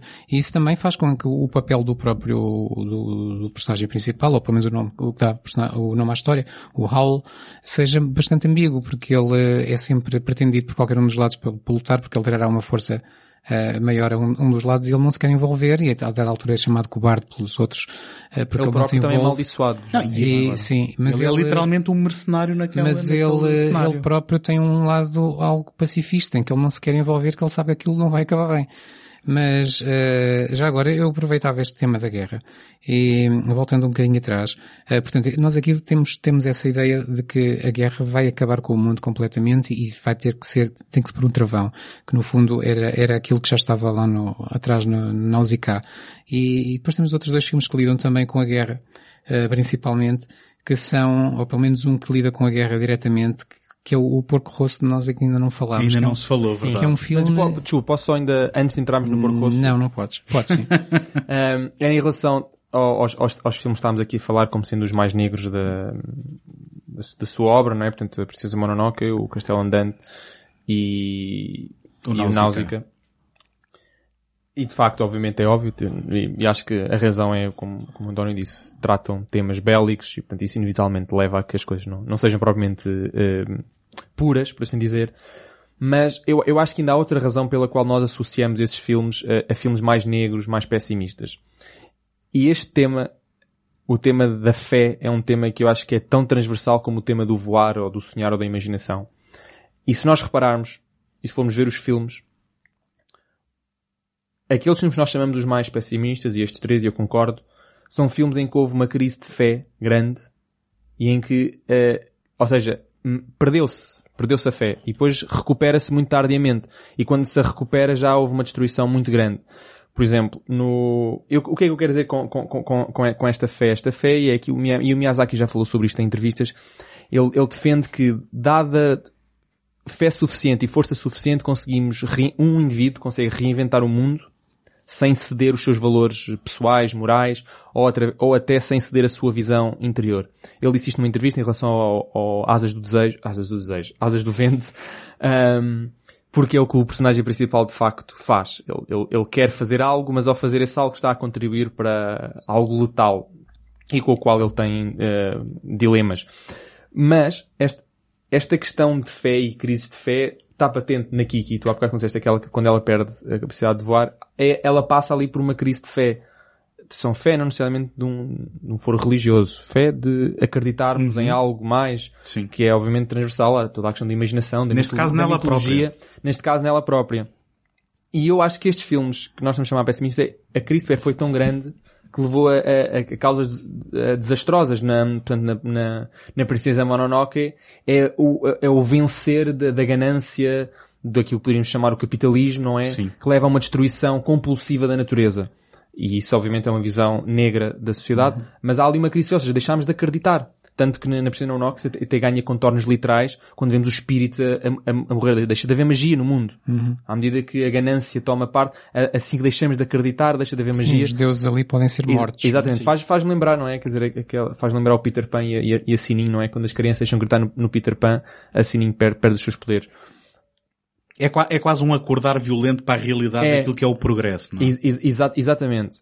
E é, é, até, é nós per, agora, perdemos esta o, fé. O lado literal no, no, na Princesa Mononoke, que é o que se está a passar é, a, a floresta a ser destruída para se aproveitar a madeira e o terreno para Exatamente. se fazer minério. Neste Exatamente. caso, ganância e capitalismo no seu expoente máximo, do, literalmente Muito algo literal. que nós não tínhamos visto nos outros filmes. Uhum. Portanto, eu acho que esse até é capaz de ser o mais negro no, no seu comentário social, porque a crise de fé foi tão grande que deixou de haver. Deix, deix, deixámos de acreditar na magia, deixámos de acreditar naquilo que não era possível ser explicado pela ciência, por exemplo, e o que é que vence quando isso acontece? O que vence é, é isto, é, é, é uma ganância cavalgante, é, é um progresso destruidor. Deixa-me só fazer um apontamento porque, supostamente, quando estava a fazer o Porco Rosso, do qual já vamos falar, parte da ação passava-se ali na Jugoslávia. E, eh, por causa de ter, eh, na altura, deflagrado a, a guerra, 90, início a guerra 90. civil, Exato. Finais dos 80. Um, o Miyazaki acabou por trocar algumas das localizações por uh, um país fictício. E ele depois diz que foi também um acordar tão violento para ele que quando chegou à altura de fazer a Princesa Mononoke, ele diz que sentia que não podia regressar a temas tão leves, entre aspas, como a Kiki, por exemplo. Pois. E eh, diz que, digamos, essa sua visão do mundo, e eu acho que concordarão que, apesar de sonhador e apesar de um, ser alguém que faz filmes inspiradores, ele tem uma costela muito grande de pessimismo. Um, ele diz que os seus filmes refletiram esse, esse abrir de olhos para a, a dura realidade de conflitos como aquele que aconteceu na, na antiga Jugoslávia. Hum, E esta questão da fé não é apenas mitológica. O o José há bocado falava que o Miyazaki diz que na geração dos pais dele eh, as pessoas acreditavam, e não é mais do que acreditar, as pessoas eh, viviam a sua vida segundo a existência de espíritos. Todo- todos os seres, todos, o- todos os objetos tinham um espírito. E isso está diretamente relacionado com esta questão da fé, de que nós deixamos de acreditar, deixamos de ver o mundo de uma certa maneira, que eu não, não- que eu não concordo seja um- uma maneira ingênua de ver o mundo. Ah, é simplesmente de uma maneira diferente, não- é ingênuo, acho eu. E está presente, por exemplo, mesmo no primeiro filme, portanto, no Castle da Sky, está presente nu- nu- numa cena em que os dois protagonistas encontram um senhor idoso. Vou-lhe chamar um mineiro, não sei se é um mineiro, mas encontram numa mina, lembram-se dessa cena? Sei, sei. Em que ele tem Quando tudo- eles estão a fugir ao princípio. Exatamente, eh, depois do- eles, eles caem Sim. numa Sim, mina sim, e sim, encontram sim, um senhor que já está praticamente cego e ele conta mesmo essa dessa É, história. é, é a ele, tal da quem, é ligação ele com- quem lhes explica a importância daquele... da, da pedra mágica. pedra. Exatamente. E, e que conta a história de, de Lápita. E, e- e diz mesmo isso que o- a humanidade perdeu a ligação com a Terra. Ah, e é por isso que a magia desapareceu. E é por isso que eh, o mal, de certa forma, está a ganhar. Porquê? Porque nós deixámos de... E obviamente isto estabelece facilmente com, com a sociedade contemporânea de, de- hoje em dia. E nós vemos no filme, não é? Aquela, aquela, as pedras falam, as pedras têm uma magia, Sim, há um sim. espírito. Há um espírito Sim. cons- constante espírito- natureza. Esse espírito já agora, mais do que uma questão de fé ou de mitologia ou de religião, mim a importância disto para o Miyazaki é a seguinte. Para as pessoas que acreditam ni- nisso, ou acreditam mais eh, racionalmente ou menos racionalmente, ou mais intensamente ou menos intensamente, eh, isto o que é que traz? A ideia de que a Terra, e não o planeta como um todo, mas uh, também todas as suas partes, uh, é quase como que um ser vivo que merece o nosso respeito. Portanto, há sempre uma busca de harmonia, de, de, que, de equilíbrio, uh, para que tudo esteja bem, nós estejamos bem com aquilo que nos rodeia, com todos os objetos, com todos os animais, com todas as plantas que nos rodeiam. E é isso que Uh, alguns personagens na, na, na, obra de Miyazaki vão ter, e esses realmente são os bons, e outros personagens não vão ter, e esses vão, vão, vão trazer destruição. Porque não têm respeito por essa harmonia. Eu não sei se vocês viram os links, aqueles vídeos que o José partilhou connosco e que nós vamos partilhar com os nossos ouvintes, de um, de um pequeno documentário em quatro partes sobre o Miyazaki, um, ehm, em que ele tem um ritual cada vez que chega todos os dias ao seu estúdio privado, ele tem um estúdio privado, um, se bem que no outro documentário The Castle of um, The Kingdom of Dreams and, Dreams and Madness. of, of Kings and, and, Madness. Aí vemos ele a trabalhar num escritório com os outros ao lado dos outros colaboradores mas ele tem, tem também um, um refúgio onde trabalha que é, que é só dele. E ele tem um ritual todos os dias quando chega abre as, as persianas abre as cortinas abre as janelas e diz bom dia. Só que não está lá ninguém. Então o Uh, mas, o mas... repórter pergunta-lhe, estás a dizer bom dia a quem? E ele, aos habitantes da casa. Eu não os vejo, mas eu sei que eles estão cá. E isso, para mim, isso é de facto harmonia, mas isso envolve fé, porque envolve acreditar em algo que não vemos.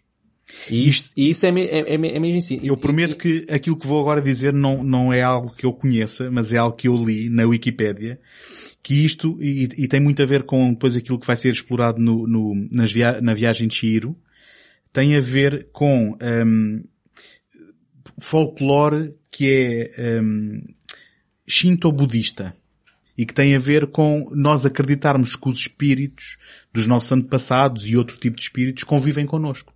Hum. E, uh, em particular, uh, o, digamos, aquele elemento que faz com que a narrativa uh, avance na, na, na, viagem de Shiro, que é a transformação dos pais e de repente ela ver-se num outro mundo, tem a ver com um, um ritual que está associado ao solstício, que é o Kami, onde as pessoas convidavam os espíritos dos seus antepassados a, naquele momento, reunirem-se novamente com eles.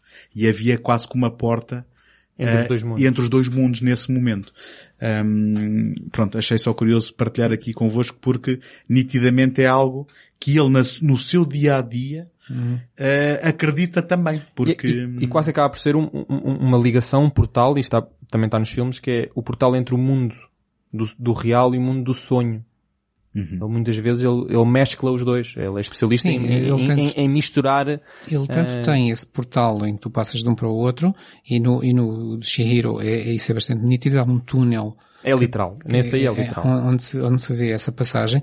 Como depois temos uma mescla bastante grande, uh, como por exemplo no, no, no filme O Meu Vizinho Totoro, onde logo, logo, se vocês se lembram, logo quando as miúdas chegam a casa, à nova casa, e vão explorar a casa, abrem portas uh, daquela maneira doida que os miúdos têm de andar a correr por todo lado, uhum. e, e, começam a ver uns, umas, umas coisinhas negras que vão pelas paredes fora, desaparecem, e nós primeiro pensamos com, com o nosso olhar cínico, pensamos devem ser insetos, que está tudo cheio de aranhas ou assim, e depois é, é outra vizinha uh, que, que é uma senhora mais velha que lá vai a casa ajudar, que diz que, eh, eu não sei como é que se diz em português, mas em inglês eh, os, eh, as palavras que foram usadas na, na tradução foram dust bunnies, uh, coelhinhos de, de, de, de pó e, e soot spreaders, que, que, são, que são palavras que depois também vão ser usadas no, no, no Chihiro, uh, como aquelas, aquelas bolas de, de cotão, de, de pó que, que, que, se formam e que desaparecem porque são tão leves quando nós abrimos uhum. uma porta aquilo, uhum. aquilo quase que esvoaça e então a, a senhora diz às meninas que é normal, todas as casas têm, mas aquilo são espíritos. E são espíritos de pessoas uh, boas que querem saber que a casa uh, está habitada por gente boa. Uh, assim que eles perceberem que a casa está habitada por gente boa, eles ficam descansados e podem ir embora. Exatamente. Portanto, lá está, esta sempre esta comunhão e também o trazer para o plano real de algo que, que poderia ser só algo, algo, algo mítico. E já agora, corrijam-me se eu estiver errado, mas não são essas pequenas personagens que depois na viagem de Shiro são aqueles bichinhos que transportam são, são. Uh, o, o, carvão para... Sim, é, não é? Sim, sim, Pois, porque ele, ele tem alguma recorrência de personagens e eu só reparei noutro, que é uma... Uh, no Náusica ela tem um bicho de estimação que é uma raposa É um- É um, é, ela, ela chama-lhe uma, Fox Squirrel, uma, acho, sim, uma raposa esquilo, ou o que é acho que que é. é algo desse género.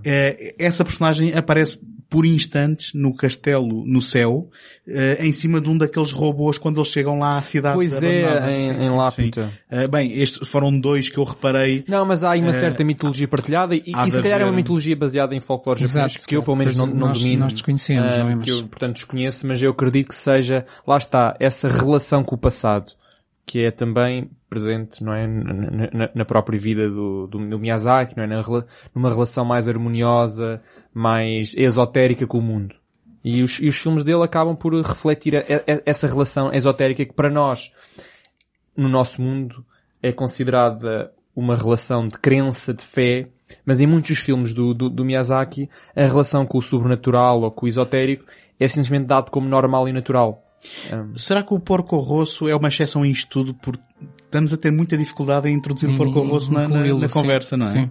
Queres então mais difícil aí? ainda será o The Wind Rises. porque- Eh, Que, que, de certa forma Não, é uma sequela espiritual do porco Eu, eu, rosso. eu é? acho que esse É- não, é- é, não é difícil. Não, é- é- esse Nós é que estamos do a ponto- abordá-lo. É, do ponto de vista temático é fácil, mas depois do ponto de vista estético é que é completamente diferente dos outros Sim, todos. sim, sim. Eu, eu para falar das asas do vento, Eu, na verdade, que eu acho buscar- que o Wind Rise é uma súmula de muitas coisas, mas eu tenho, lá eu tenho que ir buscar um pacote de lenços para ir falar do, do- Mas- das asas do vento. Mas antes de passar para o, porque cor- esse para, filme para, deu cabo de para o mim. rosto, Esse dizer só é- uma coisa. É, é muito, é muito bruto, sim. Eu comparo bastante o, o, o meu vizinho Totoro com, com a viagem de Chihiro, porque são os filmes, se calhar, que mais mexem com a mitologia, quando introduzem Hum, mais a mitologia. sim. E são dois filmes onde eu vejo uma referência que é Alice no País das Maravilhas, aquela queda no Totoro, então é literal, Uhum. a queda por um buraco e, e a passagem para um outro mundo onde as regras são diferentes. Eh, era só isso que eu queria dizer. O- Onde aqui o coelho tem muito tempo ao contrário do outro. É, e, e eu só me lembro de mais um filme em que, há, em que os dois mundos, portanto aquilo que poderíamos chamar o mundo do sonho, que é o, o mundo do- da Alice, ou seja, o País das Maravilhas, e o mundo real, só, só o- a Asas do Vento é que também tem essa distinção bastante clara entre o que é o sonho, não é? Quando o- Sim, o, Giro está a sonhar sim. com o Caproni e há todo um mundo que, desen- que há um mundo, uma narrativa, uma história que, que- que tem o seu desenlace e depois te- volta Sim. ao seu mundo real. Eu acho que só estes, fi- estes Sim, três filmes é que é têm uma um distinção sonho- clara. É um sonho como, Ah. como imaginação, ou até como uma forma de pensar para si próprio, de Sim. falar com si próprio, de pensar. Mas não E- deixa de ter um caráter narrativo. Sim, que às vezes eh, até nos apanha surpresa, não é? Porque há, há- momentos em que nós não sabemos bem onde estamos. Nomeadamente até- aqueles momentos de início do, do, do- do, sonho. Exato. Até Não, não porque sabemos ele geralmente, deve- é. geralmente aparece o Caproni e nós, ah, se está aqui o Caproni, então isto é sonho. exa- exa- exatamente, porquê? Porque não há, não há um tratamento visual estético Não. que diferencie o sonho Não, da realidade. Porque lá está, mais uma vez, tal como a ideia da natureza, como a ideia dos espíritos, e agora neste caso a imaginação ou o sonho, é, é como se o Miyazaki nos estivesse a dizer tudo isto é a mesma coisa, tudo isto está Exatamente. junto, não temos que distinguir, não temos que Exatamente. dizer agora não há, não há dois planos. Exato. Não há dois planos. Então, passando então finalmente ao porco Ao rosso. porco rosso, sim. O porco rosso, já agora, eh, só uma coisa que eu achei piada também no, no, no, no Miyazaki, eu fiz aqui um, um exercício de, de tentar eh, distinguir contextos, porque a primeira coisa, quando eu comecei a ver os filmes, a primeira coisa que me espantou foi o facto de ele fazer tantos filmes passar-se na Europa, ou na Europa factual, ou numa Europa muito, eh, ou algo muito perto da, Europa. Eh, e, e o Porco Rosso insere-se num desses. É um filme que, embora depois tenha havido, como António disse ali, uma, um problema com a localização por causa do que estava a passar nos Balcãs, mas de qualquer maneira nós sabemos que estamos na Itália. Estamos ali no, no, no Adriático. Eh, e o, o- pronto, o Calho, o Calho, o Cagliostro, o Castelo de Cagliostro é um filme que se passa definitivamente na Itália. A Kiki passa-se na Europa. Eh, É, é- é um dos filmes onde a, a geografia e a, a morfologia da cidade é mais importante. Nós, nós sobrevoamos as, as praças, as, as- vemos as torres, tudo tem muito pormenor. Uh, depois ele tem, tem obviamente os filmes uh, apocalípticos uh, que não se passam em lado nenhum porque a Terra já mudou, como é o caso da Nausicaa ou, ou do, do Conan, não é filme, mas também já aqui falámos.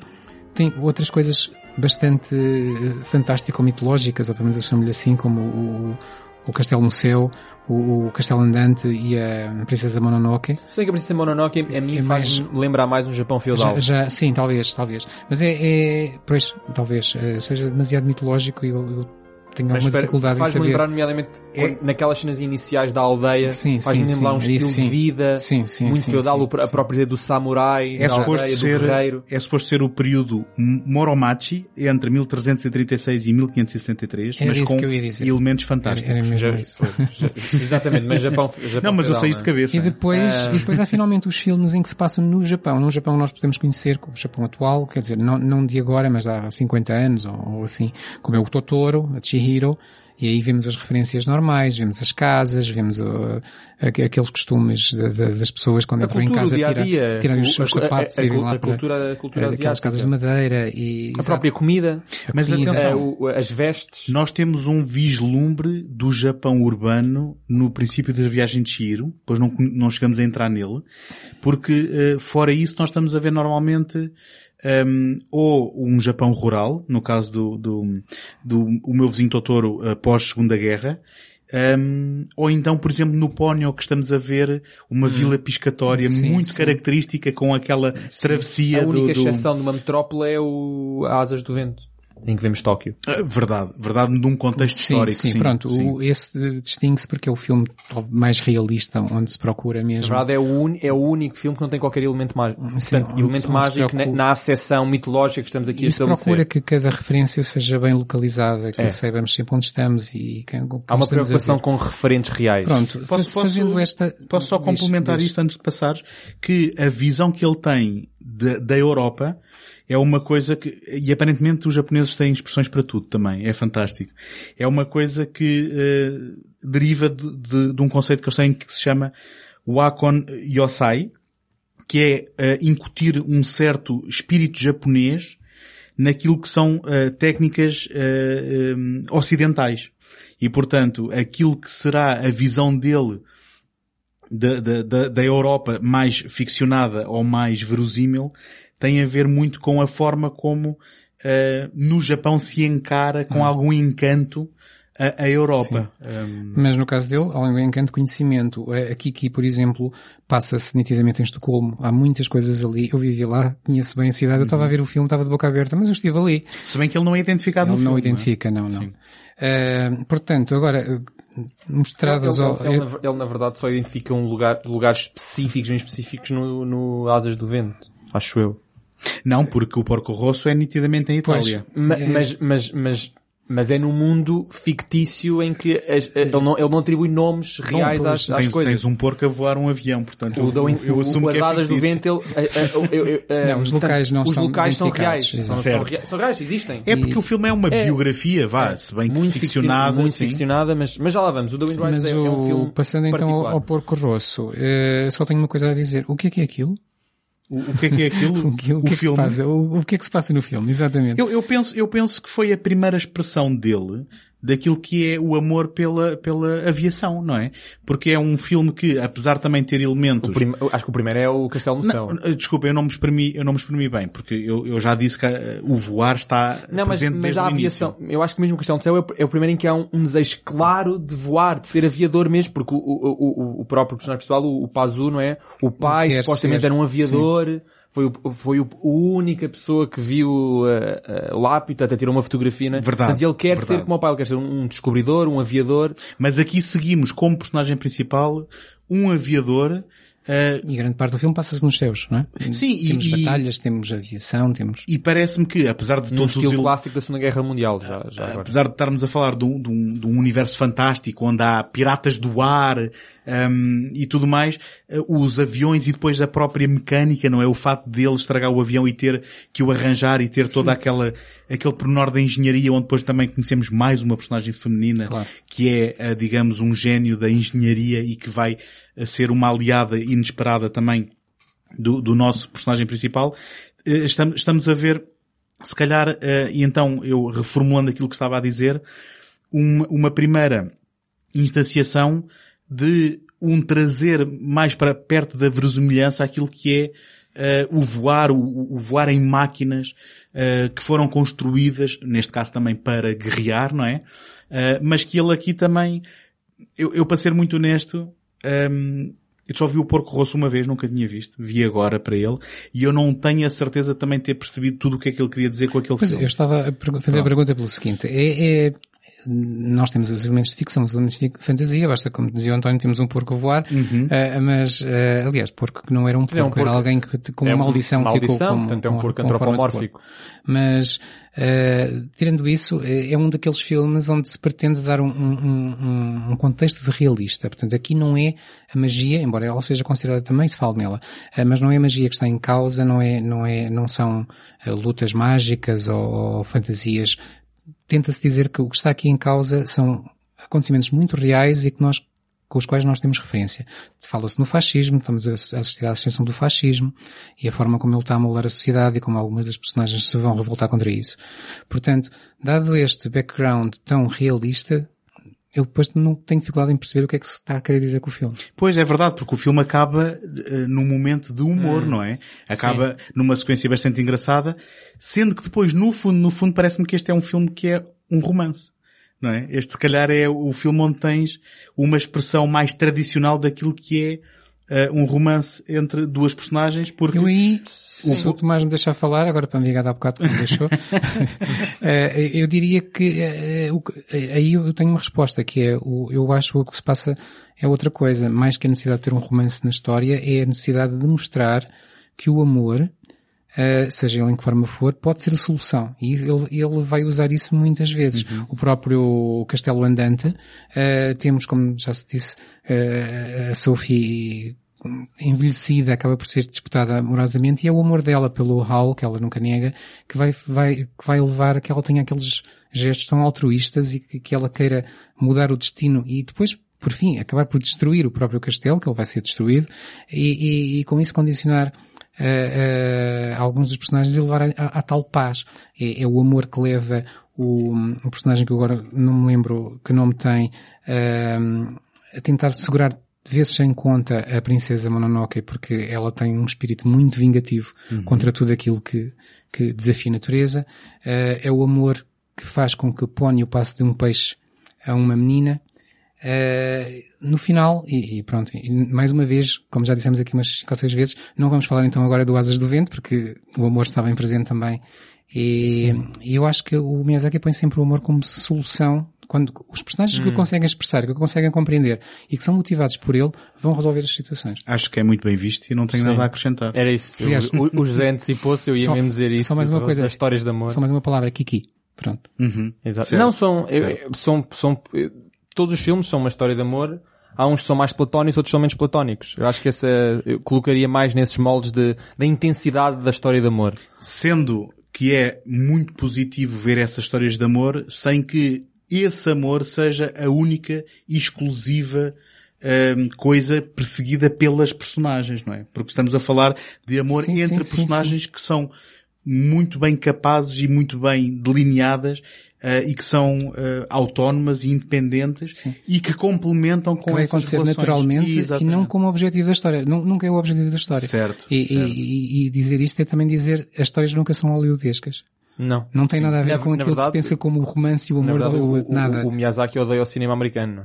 Ele odeia É? Hollywood Já- já- de morte, sim, sim. já viste disse numa entrevista. Odeia de morte Hollywood e, todo, e todas aquelas, eh, os clichês, tudo, tudo novelesco. Bom, sim, basta ver Ele- o trabalho dele para Ele perceber. odeia, sim. ele odeia de morte e diz que não vê, mesmo. Ele diz que não, não suporta esse tipo de histórias completamente eh, novelizadas. eh, pronto, telenovelas. Ahm, e vê-se nos filmes dele, de facto, que a, a- a preocupação dele é sempre, o, portanto, a preocupação final dele é, vai sempre muito para lá da, do se este personagem vai casar com este personagem.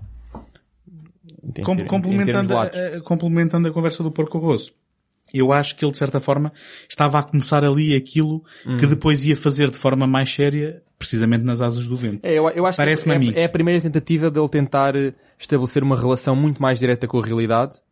A primeira tentativa também de uma crítica muito mais eh, clara.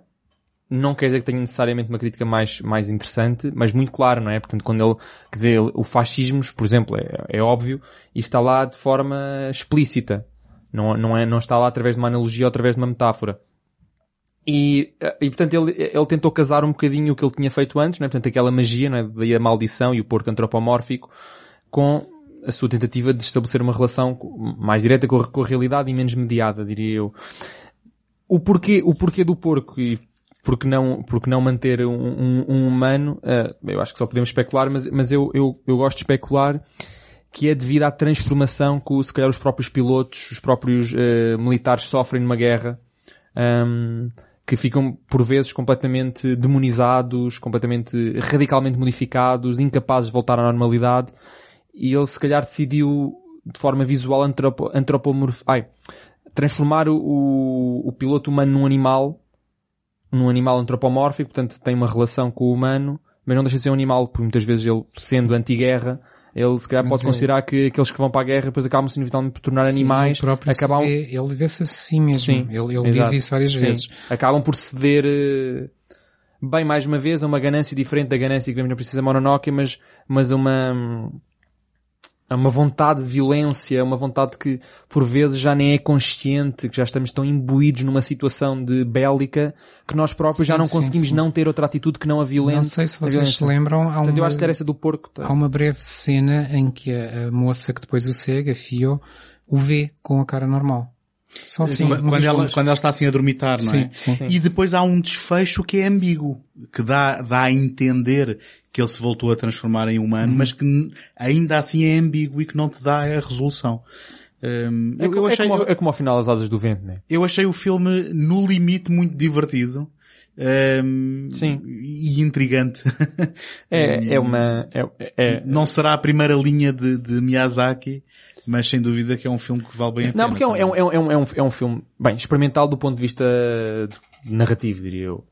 Ou seja, Da abordagem, não do ponto de vista técnico. Eu diria que, que nós, se calhar, vamos terminar eh, com, com uma análise eh, isolada ao Asas do Vento, agora a seguir. Mas antes disso, queria fazer uma pergunta. As personagens femininas do- do- dos filmes, eh, destes filmes que temos estado a falar, uh, Nausicaa, o um, Shita, no Castelo do Céu, o Satsuki e Mei, as meninas do Totoro, a Fio no, no Porco Rosso, A Kiki. A Kiki, a San, que é a princesa Mononoke, a Shihiro, a Sophie e, e a Ponyo, já agora. Uh, qual é a vossa preferida? Apone já agora não, por favor, Apone tem que estar aí, ó, obrigatoriamente. Hum, epá, agora estás-me a pôr, tu já pensaste nisto? Não. É agora essa, estás-me- essa é a única coisa que eu pensei Eu- que Ou eu... preferidas, estejam O à meu- vontade. A minha reação instintiva é a náusica. Mas se calhar também isto é muito uh, Que os causa do... japoneses dizem Nausicaa. Náusica. Uh, mas aí não, não me faças fazer isso que eu não vou conseguir. Mas uh, a reação é instintiva porque, se calhar também pelo impacto que o filme teve, uh, mas lembro-me de ficar impressionado mesmo com o filme, com a personagem. É, é por, por a Náusea porque é um personagem muito, muito forte, não é? E, e é aquele eterno otimismo e aquele É. eterno abraçar os, os desafios de peito aberto e, de, e de não hesitar para ajudar alguém. E eternamente altruísta. Eu, Altruísta, pensei- eu nunca exatamente. pensaria nela porque é a única que se calhar não sofre grande transformação. É, Ela já é ok. assim. Eu também não ia dizer. Náusea, eu estava só... Mas se fores pela transformação, gosto muito da Pónio. Mas eu... Ah, Não, tu vai pelo, para onde quiseres. não, não, não, ok, a minha resposta está dada, mas também... Eu dou outra, eu dou Eu, outra. eu agora vou falar da Pónio porque não falámos muito no filme e eu, eu não queria também esquecer o Pónio. Porque eh, é, é um filme se calhar também um pouco à margem, mas não tropo, não é? Porque é um filme preocupado com questões eh, ambientalistas e de, e de, basicamente de- de- da poluição. Eu penso que é aquilo Sim. que está no centro ahm, e, e temos, neste caso temos uma personagem que basicamente está a fazer um grande plano para limpar a terra dos humanos para ela poder ficar no- novamente limpa e, e, assim, em tratos gerais é isto e depois é a amizade entre duas personagens que eu adoro simplesmente.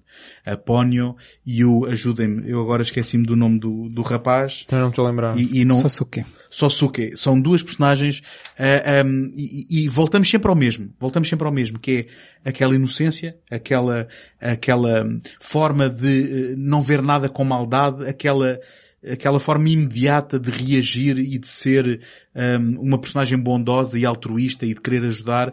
O Sosuke, em termos de animação, é uma daquelas personagens que um, eu acho, eu acho deliciosa e depois a Ponyo também, eh, com todas aquelas suas transformações, que para mim tem o auge, pá, numa cena que me faz eh, rir de orelha a orelha, que é quando ela vem a correr em cima daquelas ondas e daquela tempestade com um sorriso de quem está a reencontrar um amigo e não percebe que está a causar, eh, digamos, um, um- um vendaval e uma inundação do, do outro mundo. Ahm, pronto. Ponho a Ponyo também aqui a, a lutar pela, pela minha preferida também por causa disto tudo. A Pónia, a Pónia o, o filme, portanto, foi inicialmente baseado na Pequena Sereia. Não sei se Ele diz, ele diz que foi uma Ah, inspiração, mas foi mais uma em termos inspiração de feeling. solta, solta, sim, sim. foi mais em termos Ah, de... mas, mas obviamente sim, uma personagem na, Claro. na água. Atenção, e da Pequena Sereia, do, do, Do contor- Christian Anderson. Do Christian Anderson, Sim, não, não, da Disney. não da Disney. Um, mas eu queria ainda antes, de, tenho a minha favorita e já digo, ainda antes de, de ir aí, queria, hum, queria referir que hum, ao, ao, ao longo, portanto, ao longo da, do- do- do- dos, vários filmes em que ele se preocupa com, tem preocupações ambientais, se vocês repararem, portanto, podemos isolar aqui três filmes diferentes separados por alguns anos. Portanto, temos o Náusica, não é? Temos a Princesa Mononoke e temos o Ponyo. E as preocupações ambientais que ele reflete no filme são também preocupações ambientais que eram refletidas pela sociedade na altura. Portanto, a, a, a Náusica é o- co- como é que nós lidaríamos com um possível resultado de, um- uma, de uma guerra atómica e da devastação de todo o planeta e que isso iria resultar na, na fauna, na flora, na natureza e como é que nós lidamos com, com isso, que era uma preocupação possível da altura, nos anos 80. Depois, Princesa Mononoke em 97, é reflexo da, da, da destruição massiva que as florestas começavam a, já tinha sido, mas aí, nomeadamente na Amazónia, na Ásia, em que se começa a destruir florestas inteiras para aproveitar os recursos naturais, nomeadamente para a indústria do, de, indústrias petrolíferas e indústria da alimentação. Ele acaba por reagir eh, a isso fazendo aquele filme. E mais recentemente, a Pónia, por causa da poluição, eh, a Pónia de 2007, 2008, 2006, é por aí, É não 2008. Pronto, 2008.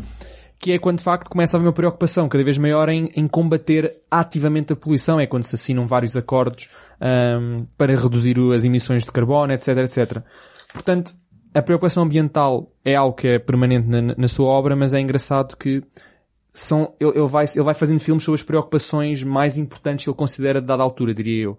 E eu acho que não. Deixa-me só incluir aí também a Shiro, que também há um elemento muito forte. Sim, a, ambiental. a, a, a Shiro, sim. Se bem que A Shiro, eu, eu, eu, eu não vou apontar o dedo por ter esquecido. Está entre a porque- Mononoke e o, e, e o Pony. E porque a Shiro é sobre mil coisas também diferentes, na, na verdade. Começando logo pela crítica vasta ao consumismo compulsivo que, que- que a Certo, sociedade certo. sofre com a, com a transição do, do, do século passado para o século atual. Deixa-me deixa só aproveitar este parênteses para dizer que hum, eu não hum, tenho a pretensão de ter uh, visto todos os filmes e ter bebido tudo e toda a informação eu também não. à primeira. Também não. E eu achei, e sendo que A Viagem de Shiro acho que é um dos filmes mais populares dele no Japão, em termos de, ou pelo menos foi à data de É, estreia. foi o que vendeu mais, pelo menos. Pronto. E, e de ser um dos filmes mais populares também no Ocidente, porque foi um dos que foi nomeado ao Oscar de melhor filme, pelo menos de animação. Tudo, tudo, sim, sim. E, e foi um daqueles que depois da Mononoke teve grande impacto no Ocidente. E eu achei dos filmes mais difíceis do, do, do Miyazaki. E depois achei piada, novamente naquele documentário, quando o vejo a dizer, há pessoas que dizem não perceber o que se passa nos meus filmes. Quando fazíamos a viagem de Chiro, nem eu sabia. E portanto, nós estamos agora Fico aqui, contente. nós estamos aqui a fazer esta análise a posteriori e estes elementos estão lá todos, mas é engraçado ver que a inspiração dele e eu sei que estou a roubar tempo à tua resposta, mas a, Não, a- então. a inspiração do, do, do Miyazaki, um, e se tu o vires no seu processo de trabalho, é uma inspiração muito visual, muito de imagens, É intuitiva. intuitiva, É. onde, uh, portanto, ele faz todos os painéis antes de pensar quase na história. E depois a história acaba por ser mesmo um, uma- um processo uh, muito uh, volátil um, É. ou, ou dinâmico, melhor dizendo, onde ele vai encontrando a história para aquela inspiração das imagens. As imagens é o que lhe surge Concordo. em, em primeira instância. É Eu acho que nós estamos aqui a fazer uma série de leituras do que é que este filme significa, o que este filme não significa, e à exceção E do- são corretas, atenção. Sim, sim. Só que em primeira que- instância ele não diz eu vou fazer um filme É. sobre poluição. É, E estamos a exatamente. falar em termos muito gerais, não é? Porque nós temos aqui Claro. feito é, é- é pegar nas ideias básicas e tentar encontrá-las e, e descrevê-las. Mas depois, no detalhe, ah, e a Viagem de Chihiro é, é um- é um excelente exemplo, no detalhe, eu acho que de todos os filmes que eu vi, é que eu, vai ser o primeiro que eu vou rever, porque eu, eu, eu acho que perdi 70%. Tem tanta coisa. Eu, eu É. E o filme não se quero... reduz, a- nenhum dos filmes se reduz a estes temas quase genéricos que estamos a... Eu fico contente em ouvir dizer isso, então não me sinto assim tão Eu, mal eu, eu quase quero aprender mais sobre o folclore do Shinto e do budismo só Uhum. para poder absorver Concordo. melhor este Sim, filme. sem dúvida. Não só este, os outros todos, mas este Sim, principalmente. e lá está, apesar de conseguirmos, por exemplo, também o Porco Rosso, não é, da, da, guerra, ali na Jugoslávia, conseguimos desenhar paralelos eh, de crítica social ou de preocupação social que ele poderá ter tido de forma mais consciente ou mais inconsciente. Mas a verdade é que, eu- como eu digo, nenhum dos filmes se reduz a isto, nenhum dos filmes é, é um estandarte deste tema, nenhum dos filmes é, é só isto. é? Certo, certo. Nunca pensamos na Princesa Mononoke como Olha, é um filme sobre a devastação eh, eh, florestal. E final. sobre a, a- a conquista de- e a ganância. Não é Uhum. só isso. Há, há uma história riquíssima, há uma história de amor. Sim. E o filme também não é só uma história de amor. O filme nunca é só isso. É, é muita coisa. Uhum. E eu acho que isso é, é de facto. Mas voltando à minha resposta da- das, das personagens femininas, a minha favorita, eu vou dizer a Sophie. Acho que é da- daquelas que... Do, do Castelo Andante. Do Castelo Andante. Uhum. Porque ela sofre muitas transformações ao longo do filme. Logo a primeira transformação é, é radical para ela. Altera logo o seu modo de viver, o seu modo de percepcionar o mundo. Enquanto que muitas outras transformações são transformações al- altamente fluidas, incrementais e sequenciais e lógicas, como é o caso da Kiki. Já ela passa aqui lá uma curva que é a curva de, de, sei lá, de uma idade mais eh, criança para uma idade mais adulta. E é uma, uma curva que nós, eh, tendo a idade que temos, conseguimos ver como se, conseguimos quase prever, não é? Porque é o que acontece na vida. A da Sophie é, é- é- co- como há uma mudança radical, não é? Ela passa de um corpo de uma jovem para um corpo de, um- uma pessoa mais idosa e ela depois tem que se ambientar e adaptar. E ela sofre outras mudanças ah, a nível amorosas. E eu, eu eu go- gosto muito de como é que, de como é que a personagem decide lidar com isso. Um, mantém-se aquele, de certa forma aquele otimismo, aquele altruísmo que nós vemos nas personagens femininas, que começámos já ainda há bocado a falar da Náusica, que se calhar é o, é o estandarte de- de- de- dessas características. E, obviamente, não, não, não, não magoa nada estar inserido no meu filme favorito dele, que é o Castelo Andante. Portanto, isso É o teu filme favorito? é o meu filme favorito, Ok. é o Castelo Andante. Foi o primeiro que eu vi, ah, tanto daquilo que nós chamamos era Ghibli. Portanto, Já tinha visto o Mark Heide, mas eu nem estou a contar isso. Foi o primeiro que eu vi. Ok. É porque Ah, eu também... Ficou bastante preso na minha memória. Só, acho que já me estou a repetir, mas só ouvi agora e achei-o bastante desafiante também. É o meu favorito e já o vi mais 10, 15 vezes. Se bem que o meu favorito vai, vai depender lá. da semana em que vi o último dele, acho. eu. Olha, não, não vou alongar muito, mas dizer que a personagem que para mim mais marcou, acabou por, mais, por marcar mais, foi a, foi a Pónio. Porque acho que é uma, literalmente mesmo uma força da natureza Uhum. e é um, algo que nunca, eu nunca tinha visto alguém assim.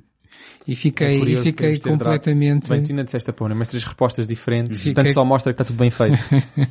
Agora, de resto, é é um bocado isso. O que eu gosto mais das personagens femininas é, é esse modo de otimista de lidar com as situações e, e aprender transformando-se e transformando-se aprendendo. é? Temos, por exemplo, o, os, os casos acabam os casos mais infantis, ou quase, os da Satsuki, da Mei no Totoro e da Chihiro, que são personagens que têm que lidar com a adversidade. Eh, no caso da Chihiro, é, lá está a mudança da da cidade para, para, para uma casa ela vem com muito mau humor no carro, se vocês se lembram. E, e o facto de ter que se recentrar, digamos assim, faz com que de repente ela põe tudo em causa e entra naquele mundo que eu chamo onírico. Eh, e, no caso da Satsuki e da Mei, o, o facto de terem a mãe no hospital e, e não saberem o que vem, não querem lidar com isso e não saberem sequer lidar com isso, leva-as para outro patamar, não é? Todas as personagens, à exceção de uma outra que parece já está muito, já, tem, já está apta para isso, não sabem lidar ao início, têm dificuldade de lidar Exato, com a mudança, não é? exato. Que é o normal. Sim. Estamos habituados a um certo status quo, por assim dizer. Há uma mudança radical no nosso, na Exato. nossa vida e obriga-nos a um ajuste. E, depois- esse ajuste toma, leva o seu tempo. E depois, o que é curioso nestes filmes todos é que elas o fazem sempre de um modo muito otimista. muito todos, positivo, sim. muito criativo. Eh, e pronto, e mais não digo sobre este tema. Então avançamos a para o, Sim, para aquele filme. para o que- filme que estamos a, a deixar para o fim. Que é... Isto não foi combinado, acabou Não. por Não, não, acontecer. é, é- é- é- eu acho que o próprio filme é uma com medo de falar dele. É, eu acho que o próprio filme é uma convergência de tudo, de- de- da vida dele, e nós próprios também chegamos à conclusão que este filme é uma convergência de todos os temas que andamos aqui a discutir, porque ele se não tem todos os temas que discutimos aqui, tem quase todos. Sim, tem Ah. imaginação, fantasia, É. tem, tem o gosto por voar, tem o amor, eh, e pronto, e tem mais coisas. Tem, Tem o sonho, tem a, tem a questão da fé, não é? Tem a questão da- do- do- da idealização do mundo. Uhum. Esta- Esta visão optimista e ideal, ideal do, do ponto de vista transcendental, não é? De que se eu fizer sempre as coisas de acordo com a minha visão interna, de acordo com, com as minhas crenças e com os meus valores morais, eu consigo mudar o mundo, eu consigo mudar Sim. sem ceder a nada. E- Isto e obviamente neste- é, é- é literal, não é? E pegando nisso que tu disseste, eu acho que neste filme tem uma coisa diferente dos outros todos. Para, para mim, este filme é um bocadinho uma súmula. eh, tanto assim é que o, Miyazaki na altura disse este é o meu último filme, vou Exato. acabar aqui a carreira, coisa que entretanto já se percebeu que não é Mas bem é assim. curiosa a razão pela qual ele voltou. Eu só descobri há dias. E, e ele, e, e- este filme é aquilo que, que os cinéfilos gostam muito de chamar um filme de testamento e por isso ele, ele põe- coloca aqui coisas diferentes. E, e para mim a maior diferença é o facto de me parecer que neste filme ele dá respostas. Ele dá, dá, dá respostas sobre eh, temas que ele andou a questionar durante os outros filmes todos. Eu vou dar um exemplo.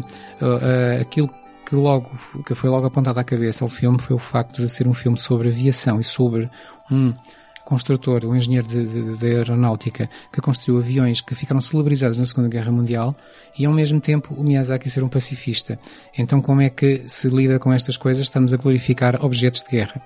Uh, quando dizemos que somos pacifistas. E a resposta está no próprio filme, uh, nas muitas conversas com o Caproni, idealizado pelo, pelo, pelo personagem principal, cujo nome eu não me É lembro, devia o lembrar. Giro... Giro... coisa. O, E- Orikoshi. Horikoshi. exatamente. E o, senhor e- Jiro e o- Horikoshi. o- portanto, o senhor, o, o designer o- original, no qual, no qual ele se baseia, eh, tem o mesmo nome. Pois, é- é- era esse, era esse nome que eu Ah. procurava.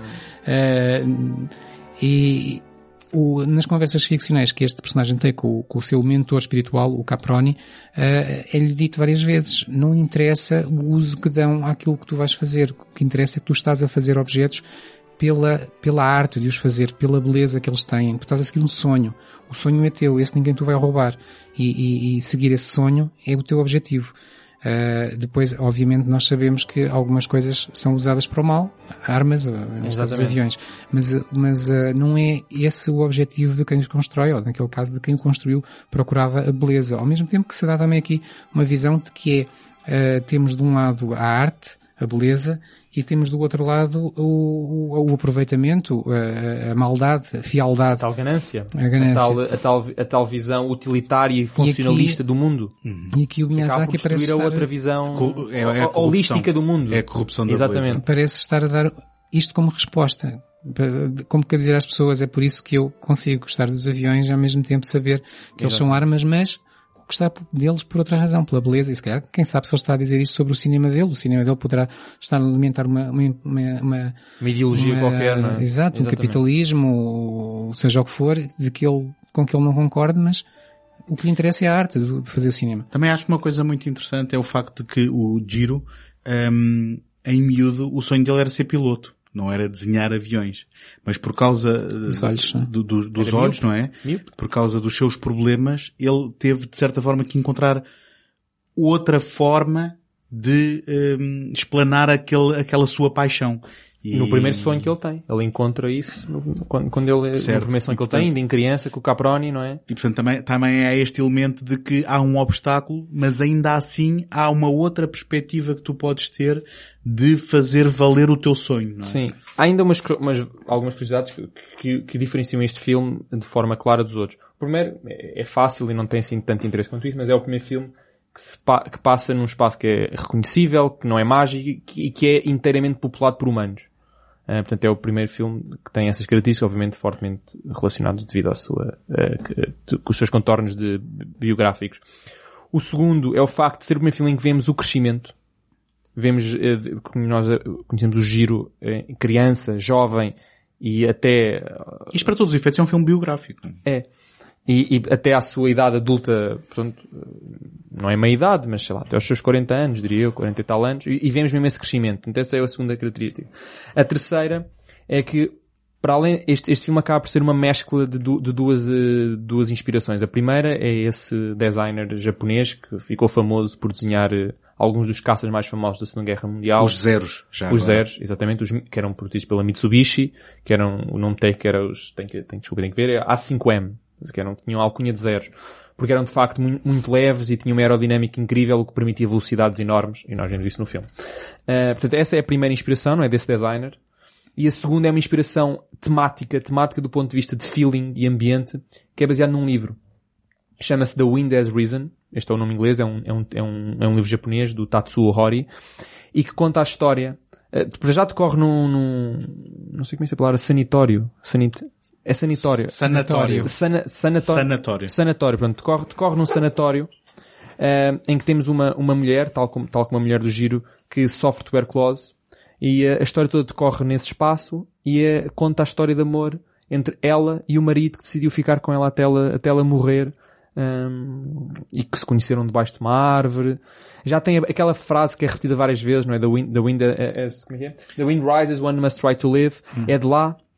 Quer dizer, que por sua vez é do Paul Valéry, um, mas, e portanto eles conheceram-se debaixo de uma árvore, enquanto ela pintava, e, e começamos a ver que estas cenas, que são cenas não relacionadas com, com, com, com, com engenharia, com a guerra, estão todas no filme. A, a mulher desenha, ele conhece e ela está a desenhar e, e, e vem um, uma, uma golfada de, de vento que leva o, o parasol dela e ele vai agarrar. E portanto, há aqui uma, há aqui duas inspirações. Portanto, a inspiração realista, não é? Que é do, do design e a inspiração que é de facto aquela que dá mais força e mais caráter ao filme, diria eu. E que é aquela mais avassaladora e que dá cabo, dá cabo de nós todos, que é a relação de amor Sim. que ele tem com a mulher, que vem deste livro. Um, Deixa-me só correr o risco de fazer agora a figura de tolo. Eh, ela não é aquela eh, rapariga com quem... eh, é do, do comboio. do comboio, É. quem, a quem ele tinha ajudado, não é? Sim, Que, mas- que, que agarrou o chapéu dele quando voou. Sim. Ok, ok. E já, Tá. o, portanto, o vento Ou seja, está presente em todos os momentos da vida, né? Eles conhecem-se inicialmente Eu só fiquei por uma confuso. questão de vento. Eu só fiquei confuso porque disseste, eles conhecem-se Porque- ou reencontram-se. É, reencontram-se, mas, mas que conhecem-se porque para todos os efeitos eles não se lembram, ou seja, ele não se lembra dela. Não, eu Ah. penso que eles depois têm uma troca em que dizem eu, eu amo-te desde que conheci, desde que agarraste o meu chapéu, qualquer coisa do género. Pois eu tem. Hum. acho que há essa troca, sim. Uh, mas, mas tudo bem, é, é Sim, a mas mesma personagem, não é? É a mesma mas, mas, mas há uma repescagem desses momentos quase poéticos do, do livro e são todos replicados no filme, desde o facto de ele começa logo pela questão de tuberculose e isso. Dizer, E eu, eu por acaso um. tenho outra pergunta. Eu, eu, não, este filme levantou-me algumas questões, nomeadamente depois na- naquelas cenas mais hum, emo- emocionais. Hum, vocês na vossa visão, hum, o fato dela estar com ele agravou o estado dela e acelerou. Ou seja, Sim. o, o, o que é, que- o que é que representa exatamente ela estar com ele do ponto de vista de, de- daquilo que é um, ou o agravamento dela ou ele conseguir atingir o seu desenho perfeito do seu avião perfeito. Eh, estamos a falar aqui de uma questão de inspiração. Estamos a falar daqui de alguém que quer estar com outra pessoa sabendo que o final está à porta. Ou estamos a falar disto tudo. Eu acho que é Como é isso. que vocês veem isto? Eu acho que é isso tudo. Eu, eu, por acaso não vejo, não vejo assim. Eu, eu diria uma coisa diferente, que é, eu, eu parece-me que o que está ali a ser dito e depois é reforçado na parte final é que eh, ele tem um, um propósito na vida, digamos assim, que é, que é a arte dele. A arte dele é de, de desenhador de, de aeronáutico. E, e é isso que ele pode dar ao mundo, é por aí que ele se pode afirmar. Tudo o resto que lhe acontece, e neste caso viver um grande amor e sofrer uma grande perda, são coisas que podem destruir uma pessoa, principalmente a segunda, espero eu, não tanto a primeira. Eh, e, e ele, o que, o, a lição que nos vai dar no fim é que não se vai deixar destruir e vai continuar a ser quem era. Penso que é, que é o, Sim. o papel Sim, da, eu só estava- da eu só- perda é esse. Certo, tudo bem. Da perspectiva dele, tudo bem. Eu só estava a tentar ver a história de- do lado dela também. Esse, Este é o Um, filme que tem a personagem feminina menos, ma- mais, mais clichê, se calhar, e menos, que- mais menos complementar Miyazaki. só, não é? Sim, sim. sim, sim. Se bem que é engraçado que no póster original é ela, é ela. é só ela É só que está ela. no... A pintar. É a tal cena que vem do, do livro. Sim. Que é uma cena igualzinha ao livro, que eu, que eu fui ver a passagem é igual. Ah, Mas, mas essas, essas passagens na reta final deste filme são devastadoras e, e deixem-me dizer uma coisa. são, são muito fortes. Eh, um, novamente, vou voltar ao Kingdom of eh, Dreams and and, and Madness, em que eh, nós vemos o Miyazaki em processo de fazer este filme e até muito perto do final, ehm, quando ele, depois da mulher estar, eh, já, já ter falecido e depois de ele estar na conversa com o Caproni e ver a mulher eh, a acenar-lhe, ela ia dizer-lhe vem. E este final ia ter eh, subentendido de que ele se ia juntar a ela depois do seu propósito. E quando ele tem a revelação de que queria mudar o diálogo para o vento eh, eh, sobe, tens de viver, ele de repente é como se tivesse tido um alívio de que não, não, afinal este filme é otimista. Encontrei o meu final. Era isto. e ainda bem que Sim. mudei. E depois é engraçado que até o próprio ator que faz a, a personagem, a, a voz do, do, do Giro, tem, tem uma pequena cena em que está a dizer para o produtor, já depois de ter gravado as vozes, a dizer, é pá, eu estou tão contente com a mudança, porque um, é um final agora, sim, otimista, uh, e, e pa, pronto, para ser, como, como o, o, José dizia, um filme que é a súmula, um, era uma nota muito melhor para sair do que um, sair numa nota mais Sim, negra e pessimista para aquela personagem. Me, mesmo o fim, que do ponto de vista narrativo é um fim triste, não é? Portanto, com portanto, a, a, eventual morte da mulher, o facto do Japão perder a guerra, não é? E nós vemos isso tudo no sonho. Que ele, o filme termina numa sequência onírica. Eu não sei se é tanto o Japão perder a guerra, mas sim o fim para que é, para que é dado aquilo que ele criou. Sim. É, independentemente de quem ganha ou perde, não, não é? sei, eu, eu porque eu, eu, eu, não sei se este filme é um filme que, que está uh, do lado de, de, alguém porque ele é contra a guerra, ponto final. Não, não é? mas, portanto... mas, mas, portanto, é um filme mais ou menos biográfico, não é? E, obviamente, é isso, o facto de ele estar sempre num, num dilema interno constante de que o que ele está a fazer é, na verdade, formas mais eficientes de, de cometer atrocidades e, e violência, mas o sonho como termina com a destruição, de, com, com, com um cenário de destruição de mas, guerra. Mas, são, mas, mas é daquilo que ele criou. São sim, é carcaças é dos aviões. Eu acho que é sim. duplamente. É o facto de ele ter, ele, ter, ele ter, criado, foi usado uhum. para a guerra, e depois foi usado para a guerra ainda, e, e, e, e, e quer dizer, efetivamente não resultou, não é? Perderam. É a morte da mulher. Mas depois o facto, e eu gostei muito deste pormenor, o facto de ter sido tudo num sonho, diz, diz duas coisas. A primeira é que todo o filme dá a ideia de que aquilo se passa num sonho, não é necessariamente o que acontece na vida real. É como se houvesse uma esperança de que afinal não foi bem assim. É por isso que aquilo, acho eu, que termina num sonho, é essa capacidade onírica de que os sonhos contam coisas que não são reais. Por isso é que é um sonho. Ou seja, parece que há alguma, há uma, uma réstia de esperança de que aquilo que nós fazemos, mesmo que tenha um resultado, um impacto negativo, possamos retirar algo positivo de lá, possamos uh, manter-nos fiéis às nossas, às nossas visões, aos nossos, aos nossos valores. Eu já, eu já disse isto várias vezes aqui e, eu, e o próprio Miyazaki numa entrevista disse em relação a este filme que era a capacidade de que portanto, o, o, o poder que, que, os sonhos e que a fé têm em convergir todos os elementos da nossa vida, desde o trabalho, ao amor, uh, a quaisquer dilemas que, que tenhamos, e, e, essa capacidade que só o sonho e, e, a imaginação, portanto, que está ligado ao sonho, tem de convergir estes elementos, é que nos permite levar uma, levar uma vida, como é que ele diz? Uma vida sem fricção. Um, uma vida, como já estava a dizer, uma vida harmoniosa. E eu acho que ele, para terminar aquilo com o sonho, é mesmo isso. Talvez as coisas não, mesmo quando parecem violentas, negras, talvez haja qualquer coisa ali que não, não, não, não seja bem assim. Talvez, possa fazer uma outra leitura. Eu tenho uma uh... visão diferente daquilo que estás a dizer. Eu penso que é mais uh, o, o, o feito dele, ainda assim, não é, uh, não culmina numa celebração gloriosa. Antes, pelo contrário, é usado para fins com os quais ele não concorda nem o Miyazaki e de certa forma, estamos aqui a falar de um, de um, de um balanço agridoce entre o ele ter conseguido aquilo que era o propósito e ter feito exatamente aquilo com que sonhava fazer, em, em um feito de engenharia, mas depois na realidade o fim é aquele. Mas pronto, eh, é uma visão ligeiramente diferente eu, da tua. Eu estou mais do lado do António, eu diria de um modo um pouco diferente que é, eu parece-me que com isso o que o Miyazaki quer dizer é que este filme é um filme sobre o sonho de construir máquinas voadoras belas. Não é um filme sobre o que é que se faz com elas. E, e, neste caso toda a gente sabe o que é que se fez com elas. Ele não o nega, mostra-o, mas relativiza-o, pondo numa, num, quase num outro plano, como um, um, um, uma nota de rodapé apenas. Uhum. Porque o que ele quer salientar é, é, o lado positivo, o lado do sonho, o lado da, da, da, da fé, como estavas a dizer. Mas nesta altura eu diria que já nem interessa muito porque estou mais preocupado em tentar limpar o reino do nariz e, e, e esta névoa dos olhos. Olha, Sim. então enquanto limpas o reino eu digo só uma coisa, que é, uh, depois de ver o documentário, aquele documentário que os nomes não me lembro, mas há bocado disseste, não, não, é, não é aquele que vocês falaram os dois, é, é o, o, outro. O outro de quatro partes. Exato. Sim. Uh, esse, uh, nota-se nesse documentário, porque esse documentário passa-se já no pós uh, Asas do Vento, em que ele primeiro diz que, que, vai, que vai terminar a carreira e depois resolve voltar. Um pouco em, em segredo no início e depois mais, mais abertamente.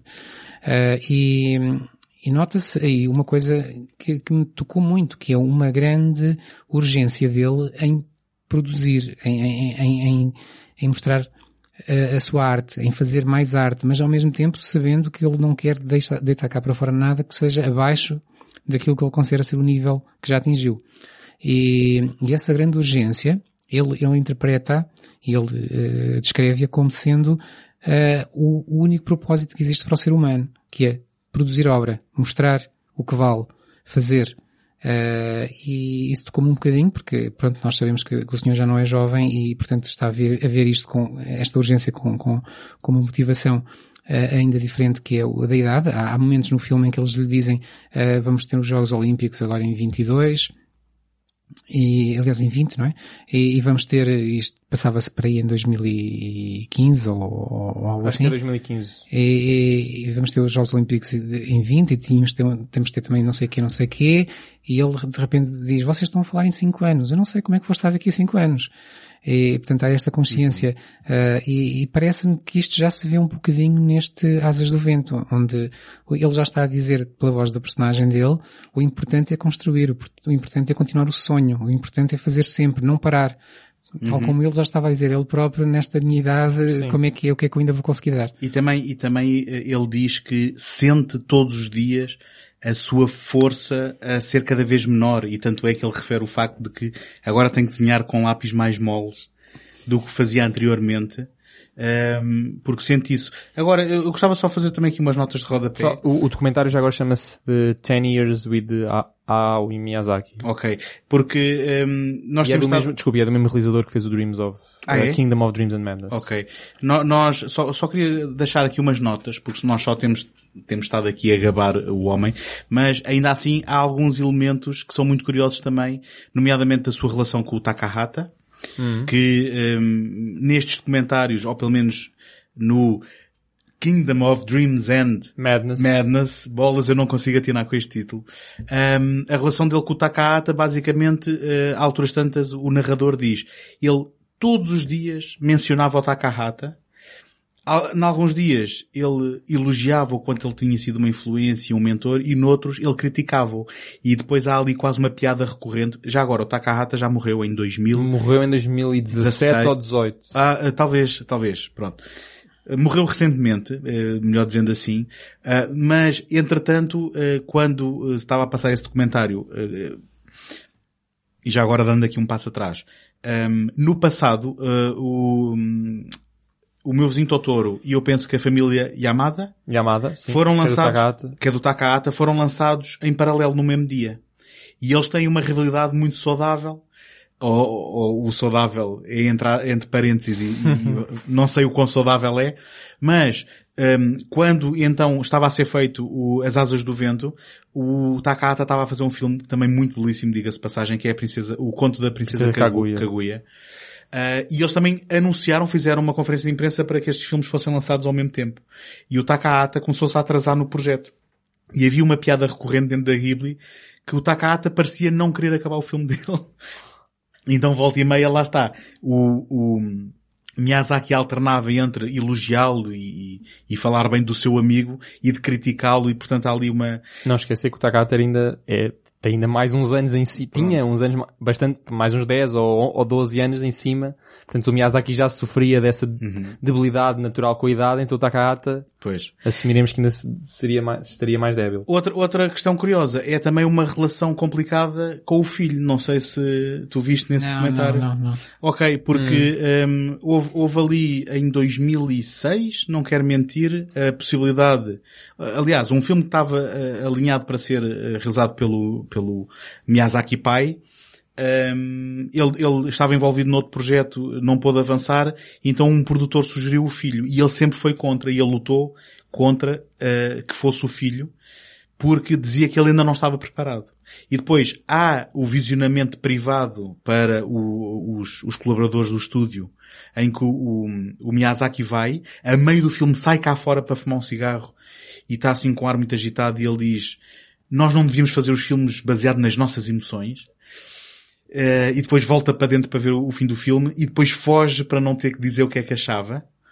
E depois, quando finalmente se abre para o entrevistador, uh, ele pergunta-lhe, então o que, é que, o que é que achou do filme? E ele diz, bom, o que eu vi ali foi um filme do, da criança que é o meu filho. Ele assim, como assim? Ah, ele para mim ainda não é adulto e a gente não deve fazer filmes se não for adulto. E o filho, o filme, o filho dele tem 35 anos, que eu, se não me engano, é, é a idade com que ele fez a sua primeira longa-metragem. Portanto, eh, eu não sei se tem a ver com os padrões dele de qualidade, não sei se tem, se tem a ver com o fato de ele ter sido ausente, porque ele muito, sempre foi muito envolvido na animação. Sim, um sim. bocado, Tanto um, que o, o, o filho já disse uma vez ou outra vez que o pai foi tão ausente, tão ausente da vida dele, que o filho via assumo eu que veja ainda, os filmes do pai, uhum.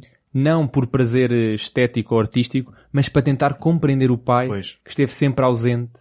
E ele diz, e ele depois costuma dizer em, em resposta a isso, que como pai era um zero à esquerda, mas como cineasta o supra-sumo. Pronto. A, a- a É questão é isto. que há, há sempre esta questão do gênio de ser- ter que se contrabalançar com uma pessoa que é real e com uma pessoa É que... isto, eu junto outra coisa. O- um- uma cena que este documentário eh, faz de mostrar é a relação dele com os subordinados quando a coisa não corre bem. Vê-se um momento em que ele está a gritar com um dos, dos animadores a dizer, mas tu pensas, tens cabeça, serve para quê? Pensas, estás aqui a fazer o quê? Queres mesmo seguir esta carreira? E, e o outro está quase a chorar. Ah, pois ele é, não deveria ser muito fácil. há, há um cartaz, há um fácil. cartaz a alturas tantas lá no, no escritório deles que diz assim, despede-te se não tens criatividade, penduras-te sempre no trabalho dos outros e depois tem assim uma série de apontamentos. Portanto, Não, é há, muito há- exigente. há também alguma seriedade naquilo que, que é exigido ali.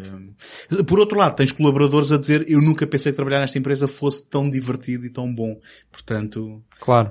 hum, há, há, há sempre dois lados para, para a mesma moeda. Ainda não é? e só para terminar, pegando naquilo que o José, estava a dizer da- do efeito que a idade tem nas pessoas e da debilidade inevitável que nós sentimos e que o Miyazaki sente, e o Wind Rises já reflete um bocadinho essa, debilidade, até o, o facto do próprio filme ser, ser- mais próximo da realidade e do natural, talvez já tenha, tenha alguma relação com isso, até porque este, e depois ele, saiu- ele anunciou a reforma, entretanto, em 2017. Que- Queres contar porque é que ele então vai voltar É, é isso, pronto, saiu da reforma. E, e, e tem tudo a ver com esta relação que eles, este, esta, este confronto que ele está a ter com a debilidade e com a inevitável morte ah, que daí advém e, simultaneamente, com a relação ah, que ele teve, com a má relação que ele teve com o filho. Ele, ele, ele, ele- casou com, com uma colega animadora, eles têm dois filhos. Este filho que nós andamos para aqui a falar é, o- é o, acho que é o filho mais velho. Ah, É o Joro, não é? é, é o Joro, é o Joro. E, e portanto, este, este filme que aí vem em 2017, mais do que ser o filme, supostamente vai abrir eh, a cerimónia dos Jogos Olímpicos 2020, ele, ele não está muito preocupado com isso. É um filme que ele está a fazer, este sim, não, não o The Wind Rise, ele já disse isso, com- mas com um filme de testamento, para quem? Para o neto. Ele disse isto, que ele está a fazer este filme como uma carta de despedida para o neto. Porque ele diz, o avô não vai ficar cá ne- neste mundo durante muito mais tempo, portanto deixa cá fazer este filme para te explicar como é que a vida funciona. O, o filme chama-se How Do You Live, não sei como é que vai ser traduzido para português. O próprio filme é baseado num, num, num mangá que conta a história de, um- de uma criança de 10 anos e o seu crescimento espiritual hum, na escola, na vida e como é que se deve lidar com, com as vicissitudes da vida. É uma espécie de Kiki, mas eu acho que é ainda mais prático do ponto de vista de guia. E ele está a fazer essa adaptação porque ele quer deixar isso ao neto, quer tentar recuperar uma possível relação com o filho e já que não conseguiu ter uma relação próxima com o filho, tentará ter com o neto. E isto é uma carta, é um filme dedicado ao neto para dizer, olha, eu não vou estar cá durante muito mais tempo, já que eu não pude estar, já que eu não pude ensinar o meu filho, já que eu não pude cuidar dele, e também não vou, infelizmente, conseguir cuidar de ti porque não estou cá há muito mais tempo, deixa cá deixar-te este filme para tu usares como guia para a vida. E esta ele diz que é a única razão pela qual saiu da, da reforma, ah, foi esta. Sim, eu, eu não quero acabar eh, um programa sobre Miyazaki a falar do Takahata, mas quando fizermos um, um universo paralelo sobre ele, há um filme do Takahata que é de certa forma diferente de tudo aquilo que a gente viu do Miyazaki, porque não tem elementos fantásticos, não tem ehm, nada destas, destas, destes Vais universos. falar daquele que põe uma pessoa a chorar nos primeiros 5 minutos. Uh, não sei, porque eu não, eu não conheço muito, eu só conheço a Kaguya, para ser honesto, e um que é o Memórias de Ontem, que foi um filme que eu descobri por acaso num, num, num- na RTP2. Ah, o Yesterday. O- Only Yesterday. O- Only Yesterday. Only Yesterday, que é Foi um... escrito pelo Miyazaki, se eu não estou em erro. Ai foi? Pronto. Mas que é engraçado que é um filme, Ainda bem que assim continuas a falar de Miyazaki. pronto, assim estou a falar Não, de Miyazaki. desculpa, não. É, foi só produtor. Ok, tudo bem. Foi só produtor, Mas, mas basicamente é um, é um filme em que é uma personagem que confronta eh, os elementos de- da sua eh, infância e de, de- de episódios na escola e na relação com os colegas, depois com o ela ehm, mais velha eh, ir, ir ao campo e essa, e essa viagem fazer trazer estas memórias. Ah, é um eu- filme que é- está em, em permanente diálogo com passado e Eu presente. pensei que ias falar do Grave of the Firefly. Ah, não, nunca vi. Nunca que vi. esse, esse aí é que é... Pronto, esse é Mas- conhecido, é, o- é, é o- um mas- mas não, não nos vamos adi- Não, não, não, alongar não no vamos fazer outro podcast agora. Não vamos fazer outro podcast Exato. agora. Olha, eu- Eu- eu- era só porque fez-me lembrar a tua descrição, fez-me lembrar o Memórias de Ontem. E, para acabar, pelo menos da minha parte, com Miyazaki, eu só queria deixar aqui duas pequenas brincadeiras que têm a ver com dificuldades que filmes do Miyazaki tiveram no mercado espanhol. Vocês sabem disto? Não. Portanto, Eu sei, uma delas assumo eu que sabes, porque o filme, o filme O Castelo no Céu, do, do, do, do Lápita, não é? o, o Castelo no Céu tem como, eh, na na parte ter com o Castelo no Céu é um subtítulo, porque o, filme, o título do filme é La Puta. Exatamente. Pronto, e por Que em razões- japonês diz lapta. Lapta. Eh, mas, Lapta. mas que no mercado espanhol, até mais, razões do, óbvias. mais do que no nosso, Exatamente. por causa Há- do há- artigo. Há uma... Exatamente. E outro que teve dificuldade no mercado, que também teve que ser alterado, foi o Kiki, Aprendiz de Feiticeira, foi o título em português, porque há uma frase que em espanhol eh, se diz echar un Kiki, e agora deixa a vossa imaginação o que é que isto, o que é que isto Exatamente. significa. Eu na verdade, eu na verdade estava a ver se consegui encontrar aqui nas minhas notas as várias traduções eh, que os espanhóis usaram, foram várias para lá- Lápita. Eh, Tiveram, tiveram várias adequações e foram várias, são bem mais três ou quatro, eu não me estou não, estou- não consegui encontrar agora nas notas, mas foi, é, é curioso ver que eles, que eles tiveram mesmo que, pronto, mudarem todas as, as referências. Foi o mesmo com o Moana e o Vaiana, não sei se sabem é, disso. Exato, Sim, sim. sim. É, exatamente. Por causa de uma atriz, digamos, de entretenimento mais adulto, teve que ser Olha, mudado. eu termino assim. eh, falámos de muitas coisas eh, do, do- da obra do Miyazaki e, e eu acho que não, não disse aquilo que se calhar devia ter dito no- logo no início, que é eh, falar da animação. Eu acho que é uma animação belíssima, com muito detalhe, muito, tem, tem algo que a mim ainda me choca um pouco, que é muitas vezes os rostos parecem não ser muito trabalhados e parecem sempre ser os mesmos rostos nos filmes todos. Eh, Lá está aquilo que eu estava a dizer, né? De ver, por vezes estava a ver a Chita na náusea e a náusea na Chita. e, e, e em séries de televisão nossas conhecidas e tal. Parece que já há ali quatro ou cinco personagens que aparecem, eh, parecia que seriam mesmo atores, porque são sempre os mesmos. Exato. Uh, mas tirando isso, dando isso de barato, uh, gosto imenso da animação, gosto muito do detalhe que há em tudo, a quantidade de movimentos que nós encontramos em cada cena e gosto da cenografia, seja de interiores, seja de exteriores, e então quando é florestas ou, ou, ou- ou outras, outras, outras, uh, outro tipo de exteriores, cidades, nós temos uma riqueza tão grande que eu, eu, eu via-me muitas vezes a parar a imagem só para, para ficar com o quadro. Uhum. Sim. Porque pareciam pinturas. Não é muito habitual ver uma coisa destas em animação, diria eu. Que é com, é, que é aquilo com o qual ele começa. E O tal desenho de cenários, Sim. é, é a formação, ele começa a, a carreira dele o, nisso. o que eu, não, não, desculpa, o que eu estou a Ah, dizer é, ok, eu pensava é- falar da carreira dele porque ele de facto começou por desenhar cenários, aquelas transições. eu estava a dizer é, é, é com aquilo que ele começa os filmes. Certo, é a sim, desenhar esses momentos-chave Hum. que depois, obviamente, ao construir a narrativa, vai-se construir eh, tu- tudo pelo meio e o que liga. Ahm, aliás, e é aí que entra o trabalho dos animadores, Hum. em que ele, é aí que é o trabalho de um realizador de uma animação, e neste caso, no processo dele, é fazer a ponte entre estas coisas e o que é que deve acontecer e como é que aquilo deve evoluir Hum. de painel para painel. Mas o que eu não dava para pôr eh, a mão num daqueles desenhos originais que ele faz. Sim. Daqueles que ele deita fora, se calhar. Daqueles que ele diz assim, isto, isto não vale nada, vai Eu para o presumo, lixo. presumo que, bom, muita coisa vai para o lixo quando ele não está satisfeito, mas depois de os acabar, presumo que esteja tudo num museu, Ah, sim, alguns. sim. Sim, sim. Ahm, Tanto que de- de- de- desde que ele se reformou pela primeira vez, ele, ele trabalhou, ele, ele não deixou de trabalhar, ele, portanto, ele fez o The Wind Rises, reformou-se, ele traba- ele estava a trabalhar nas montras. do, do museu. Há um museu dos estúdios Ghibli, em Tóquio. Se não é em Tóquio, numa cidade de satélite. E ele esteve esse tempo todo a trabalhar foi nas montras. Pois. A desenhar as montras, a desenhar, portanto, quer dizer, aqui, ir ao museu, quer dizer, vale tanto como ver um filme, porque foi, foi desenhado por ele. Mas ainda só último ponto em relação à animação e encerramos por aqui, senão os nossos espectadores já estão a pensar. Bem, não era 3 horas, mas está quase. Isto vai passar na televisão Ah. ou, ou Tomás? Que é que tu Espectadores. Sabes que, o que é que tu sabes que a gente não sabe? Já estou a sonhar alto, ok? Já estou Onde a é que sonhar está a alto. câmara? Para eu Já estou a sonhar alto. Ah, os nossos ouvintes. Mas a minha parte favorita da animação, e, tudo, e concordo com tudo vocês disseram, é uma animação belíssima. Atribuo a constância de- das expressões faciais à tradição do anime, que é uma, aquela tradição japonesa, as caras, aquilo de facto é, é algo comum, é tradição, portanto, é, é normal. Ele podia ter saído dessa tradição, mas, mas, mas não há saiu. a exceção do Howl, que é muito distintivo, não é? É muito Esse, diferente. porque é, é, metaf ah, é metamórfico Uhum. o HAL, não é? Se calhar é por aí. Mas a minha, o que eu gosto mais na animação dele, assim, mas sem comparação, é a comida. Há sempre muita comida e, Não, gente, não. e gente a comer. Não, é, é simplesmente incrivelmente apetecível. Eu nunca vi nenhuma animação na minha vida em que me apetecesse comer aquilo com uma vontade tão grande. Por isso é que as personagens metem tudo à boca não, sem mas mastigar. é a luz, a textura, que parece a coisa mais deliciosa que há serias transformado num porco Olha também, isso, como os ia dizer pais. isso. Os pais da Shihiro pensaram o mesmo, mas, que mas, mas em, to- em todos os filmes. Então, na, na viagem de Chihiro, no Castelo Andante, há uma cena no Castelo Andante belíssima que fico sempre com uma vontade enorme de comer um ovo estrelado. que é quando, a- quando a pessoa faz um ovo estrelado, aquilo está tão bem desenhado, tão bem animado, dá mais vontade de comer aquele desenhado e boneco do que um real. É, Não, há- há- a, vocês- a- a comida.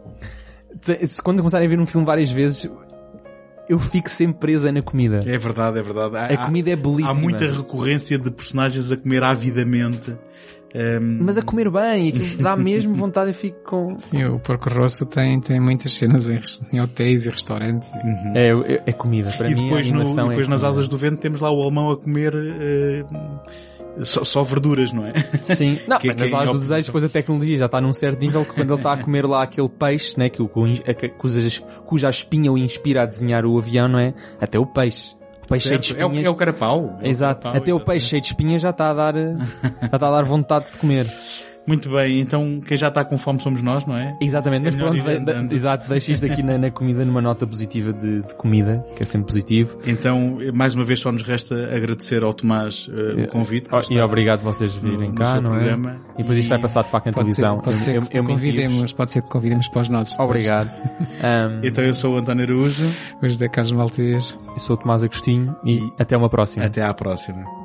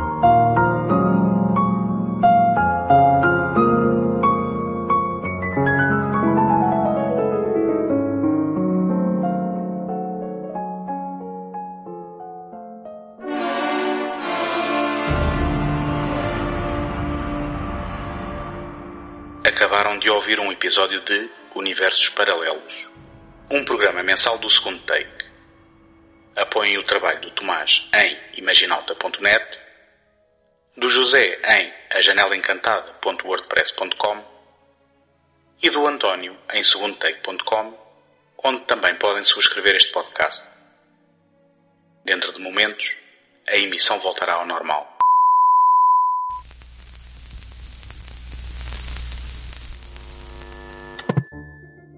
Encontramos na próxima semana. Até lá, boas fitas!